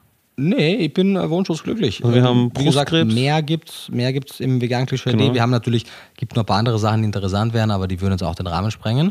Sagen wir mal noch. Ah, vielleicht eine Sache noch. Ja? weil wir vorhin auch gerade das Soja-Protein-Isolat, also das Pulver Mhm. angesprochen haben. Es gibt ja auch einige Personen, und ich glaube, du zählst da ja auch so ein bisschen mit dazu, Mhm. die so den Eigengeschmack davon teilweise nicht so mögen, weil er doch ein bisschen markanter ist, sage ich jetzt mal, als bei anderen Proteinisolaten. Ja, wobei auch die meisten Proteinisolate, so also ich finde Erbsenprotein vom Grundgeschmack ja auch schrecklich. Ja. Muss gut maskiert werden. Das stimmt. Das stimmt. Also ja, das schmeckt einfach bitter per se Ja. so. Aber bei Soja kommt noch so ein gewisser Soja-Eigengeschmack, Ja, den manche Personen auch nicht mögen. Vielleicht, aber wenn man es gut maskiert, also ich finde das ist schwierig, weil eben das war, ich, ich mochte das Vanilleprotein nicht so gerne, Ja. aber hättest du das Erbsenprotein als Basis genommen, wir haben ja auch mal eine, eine, Sorte getestet, die so braun war. Wo Das war das mit Ackerbohne Erbsen- tatsächlich. Ackerbohne, genau. Bei Erbsen war genauso das- schrecklich. Also das, Ja. Ackerbohnenbrot, das hat dann einfach damit zu tun, dass es nicht so gut maskiert war. Ja. Aber also ich glaube, Eingeschmack haben die alle einen, fast alle einen relativ Ja, ja, genau. Das ist auch, also vielleicht auch an der Stelle kurz, ja, das ist eben der Grund, warum wir irgendwie so Proteinisolate aromatisieren und süßen, Mhm. weil wenn man das ohne hat, dann Kann man das verkochen oder Ja, verbacken, aber, aber im Shake wird es halt schrecklich. nicht gut, es schmeckt nicht Ja. wirklich gut, wenn man das pur konsumiert, dann Genau. Aber auch hier muss man fairerweise sagen, auch hier Rüge an die Lebensindustrie, weil der, wenn man das gescheit isoliert, wenn man das einen höheren Reinheitsgrad gibt, wenn man da wirklich all diese Trübstoffe und, und Fremdstoffe wegisoliert, dann wäre das ein neutrales Pulver. Aber es wird halt auch nicht gemacht, weil Ja. es aufwendig ist. Ich wollte gerade sagen, ich glaube, das Ja. stellst du dir oft auch ein bisschen einfacher vor. Ja, wenn ich nur einen Job habe, wenn mein Job nur ist, ein Proteinisolat herzustellen, dann reißt die halt einmal zusammen. Ja. Wahrscheinlich ist es auch teuer, um einiges teurer, dann ist die. Nachfrage nicht da und so. optimierst, dass es günstiger wird. Du hast nur einen Job. Fairerweise muss man sagen, dass pures Mandelprotein sehr lecker ist. Ja. Vielleicht noch als kleiner Und wir Nebenfakt. Mandeln halt per se einfach Ja, genau, sind. genau. Ja, aber so. Ihr habt da wenig Verständnis mittlerweile. Ihr habt schon so lange Zeit. Es gab schon Sojaprotein noch, als ich ein kleines Kind war, gab es schon diese ekligen Abnehm-Shakes in der Apotheke, die mein Mom schon immer getrunken hat. Und die waren schon furchtbar. Jetzt reißt die zusammen und äh, ma- macht das gut. Gutes Sojaprotein-Isolat, wirklich. Ja, schämt euch. Okay, okay. Ja. Ja, Fan, dann, wie gesagt, würde ich sagen, wir gehen zu den Fragen über. Jawohl. Bist du ready? Ja. Okay, also die erste Frage lautet, wenn der Cholinbedarf mit einem Ei pro Tag gedeckt ist und die DGE, also die Mhm. Also deutsche... mal Fact. So ein Ei hat so 200 noch was Milligramm. ja, wobei also das ja, gedeckt ist also mit der restlichen Nahrung Ja, in Kombination circa. Genau. Ja. Und die DGE, also die Deutsche Gesellschaft für Ernährung, drei Eier pro Woche empfiehlt. Wie erreichen Mischköstler oder Vegetarier, in Klammer, die sich nach der DGE richten, Klammer zu, ihren Cholinbedarf auf einer täglichen und wöchentlichen Basis? Also die Frage ist, wenn man ein Ei pro Tag braucht, also so würde ich es zumindest Mhm. Ja. interpretieren, und die DGE drei Eier pro Woche empfiehlt, Ja. wie deckt man dann über den Eikonsum den Cholinbedarf? Ja, also eine kluge Frage, aber halt, also da, da werden falsche Annahmen getroffen. Zum einen einmal ist die Empfehlung, der, also die, die, die, die Grenze der DGE für den Eierkonsum mit der Cholesteringrenze gefallen. Das heißt, wenn man sich die alten zehn Regeln der DGE anguckt, dann ist das korrekt, was die Person geschrieben hat. Da hieß es, ich glaube, es waren irgendwann mal waren sechs Eier die Woche und irgendwann waren es mal drei Eier die Woche. Das war wirklich sehr, sehr gering.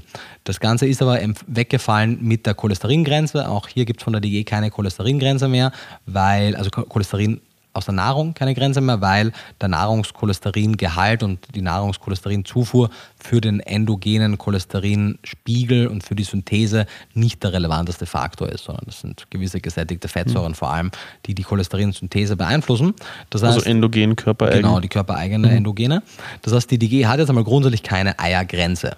Also nicht mehr. Nicht mehr, genau, das ist wichtig. Und zum anderen, und das muss man auch der DGE tatsächlich äh, ankreiden, ist die eine der Fachgesellschaften, die, obwohl jetzt das IOM, das Institute of Medicine in den USA, schon 98 Cholin als essentiell kategorisiert hat und die EFSA, die Europäische Behörde für Lebensmittelsicherheit, irgendwie seit 2016 oder so ihre Bedarfsempfehlungen für äh, Cholin hat, hat die DGE noch immer keine Zufuhrempfehlungen und wenn man sie darauf anspricht, haben wir ja auch beim Kongress gemacht und ich habe es auch schon vor zwei oder drei Jahren oder so gemacht, hieß es, ja, wir sind gerade in der, in der Entwicklung der neuen Referenzwerte und wir können halt absehen, ob Cholin da dazu zählt oder nicht. Das heißt, die DGE hat quasi Cholin in ihren Empfehlungen für lebensmittelbezogene äh, Zufuhrempfehlungen gar nicht beachtet.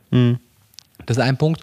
Und eben, wenn sie es doch hätte, würde es dem widersprechen, weil sie eben keine, keine Grenze mehr für die Eier hat, für die, für die Hühnereier und für andere.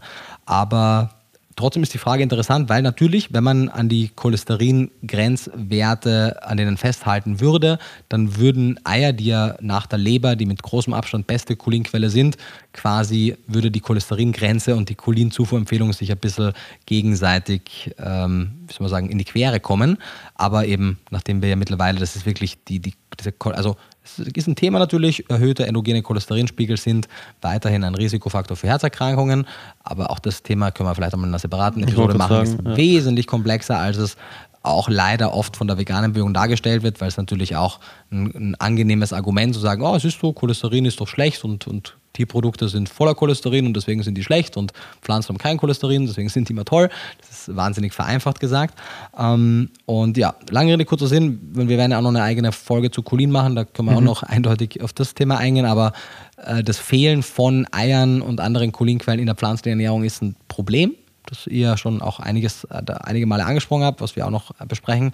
Aber wenn man sich vegetarisch ernährt oder mischköstlich und Eier zur Auswahl stehen, dann sind es mit großem Abstand die, die beste Cholinquelle und dann sollte man generell auf viele Dinge achten. Auf die Cholesterinzufuhrgrenze muss man aber nicht penibel achten. Weil es die eben nicht mehr gibt. Genau, also A, ich meine, die DG hat immer noch so, zwar keine Cholesteringrenze, aber sagt immer noch so, essen Sie so cholesterinarm wie möglich, aber damit ist die da echt ein Außenseiter, was die Empfehlungen angeht. Und die Datenlage zeigt das auch ganz klar, dass es dass das, wie gesagt, natürlich der Cholesterinspiegel an und für sich, vor allem das, das äh, LDLP, der, die, die Partikelgröße des mhm. Cholesterins eine, eine, Rolle spielt, aber das wiederum auf die Nahrungscholesterinzufuhr umzumünzen, ist halt absurd. Mhm.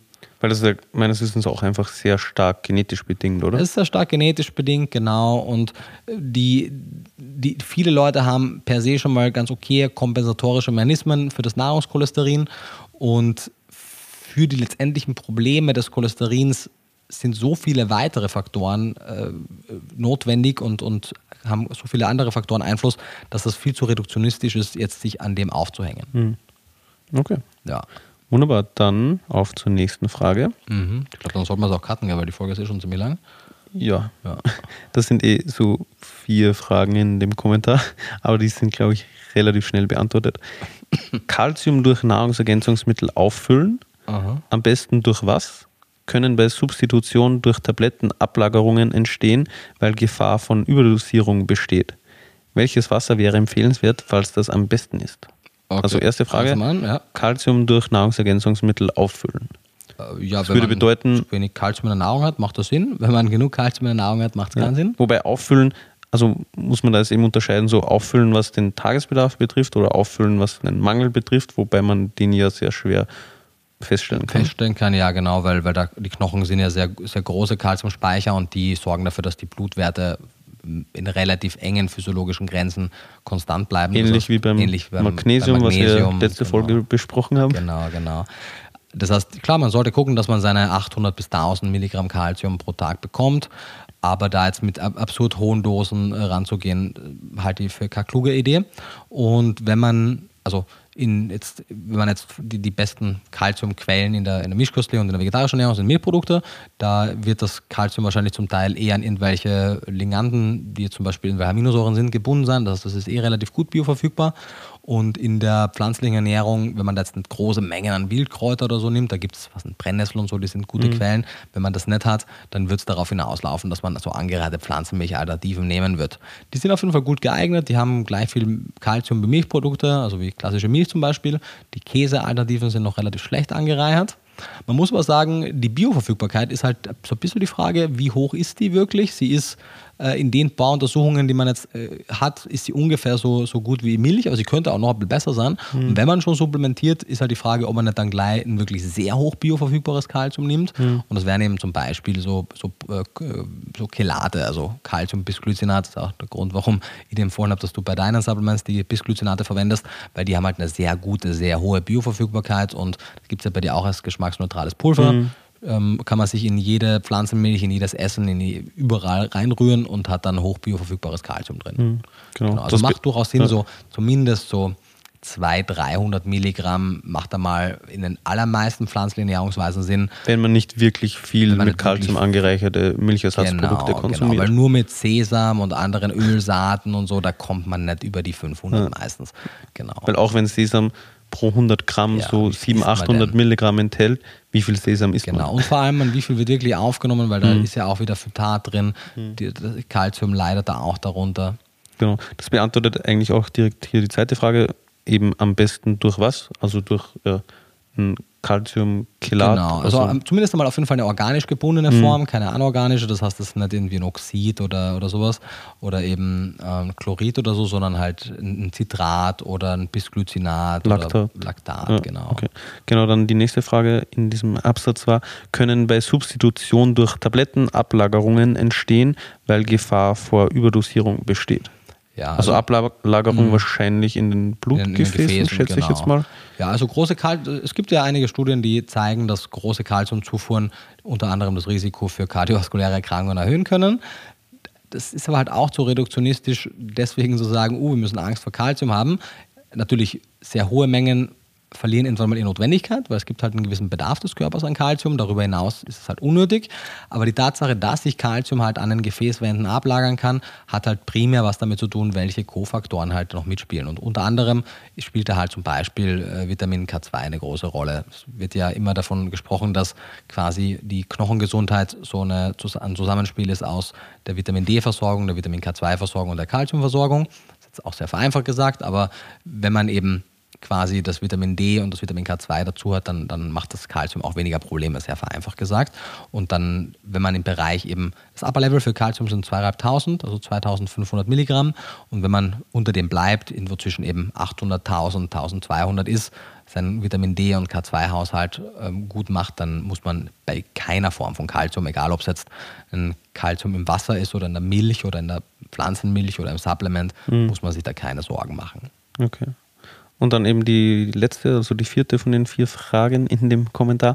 Welches Wasser wäre empfehlenswert? Also wahrscheinlich jetzt Mineralwasser, ja. falls das am besten ist. Ist es überhaupt am besten? Am also, besten, ne? also letztendlich immer die Form, ich bin da auch zu, zu wenig im Thema drin, aber ich würde mal denken, wahrscheinlich, dass im, im Mineralwasser, das wird ein Carbonat wahrscheinlich sein, oder was? Also meines Wissens mhm. ist Kalk, mhm. also in, in Kalk aus Wasser, mhm, Calciumcarbonat. Genau. Ja, oder? Genau.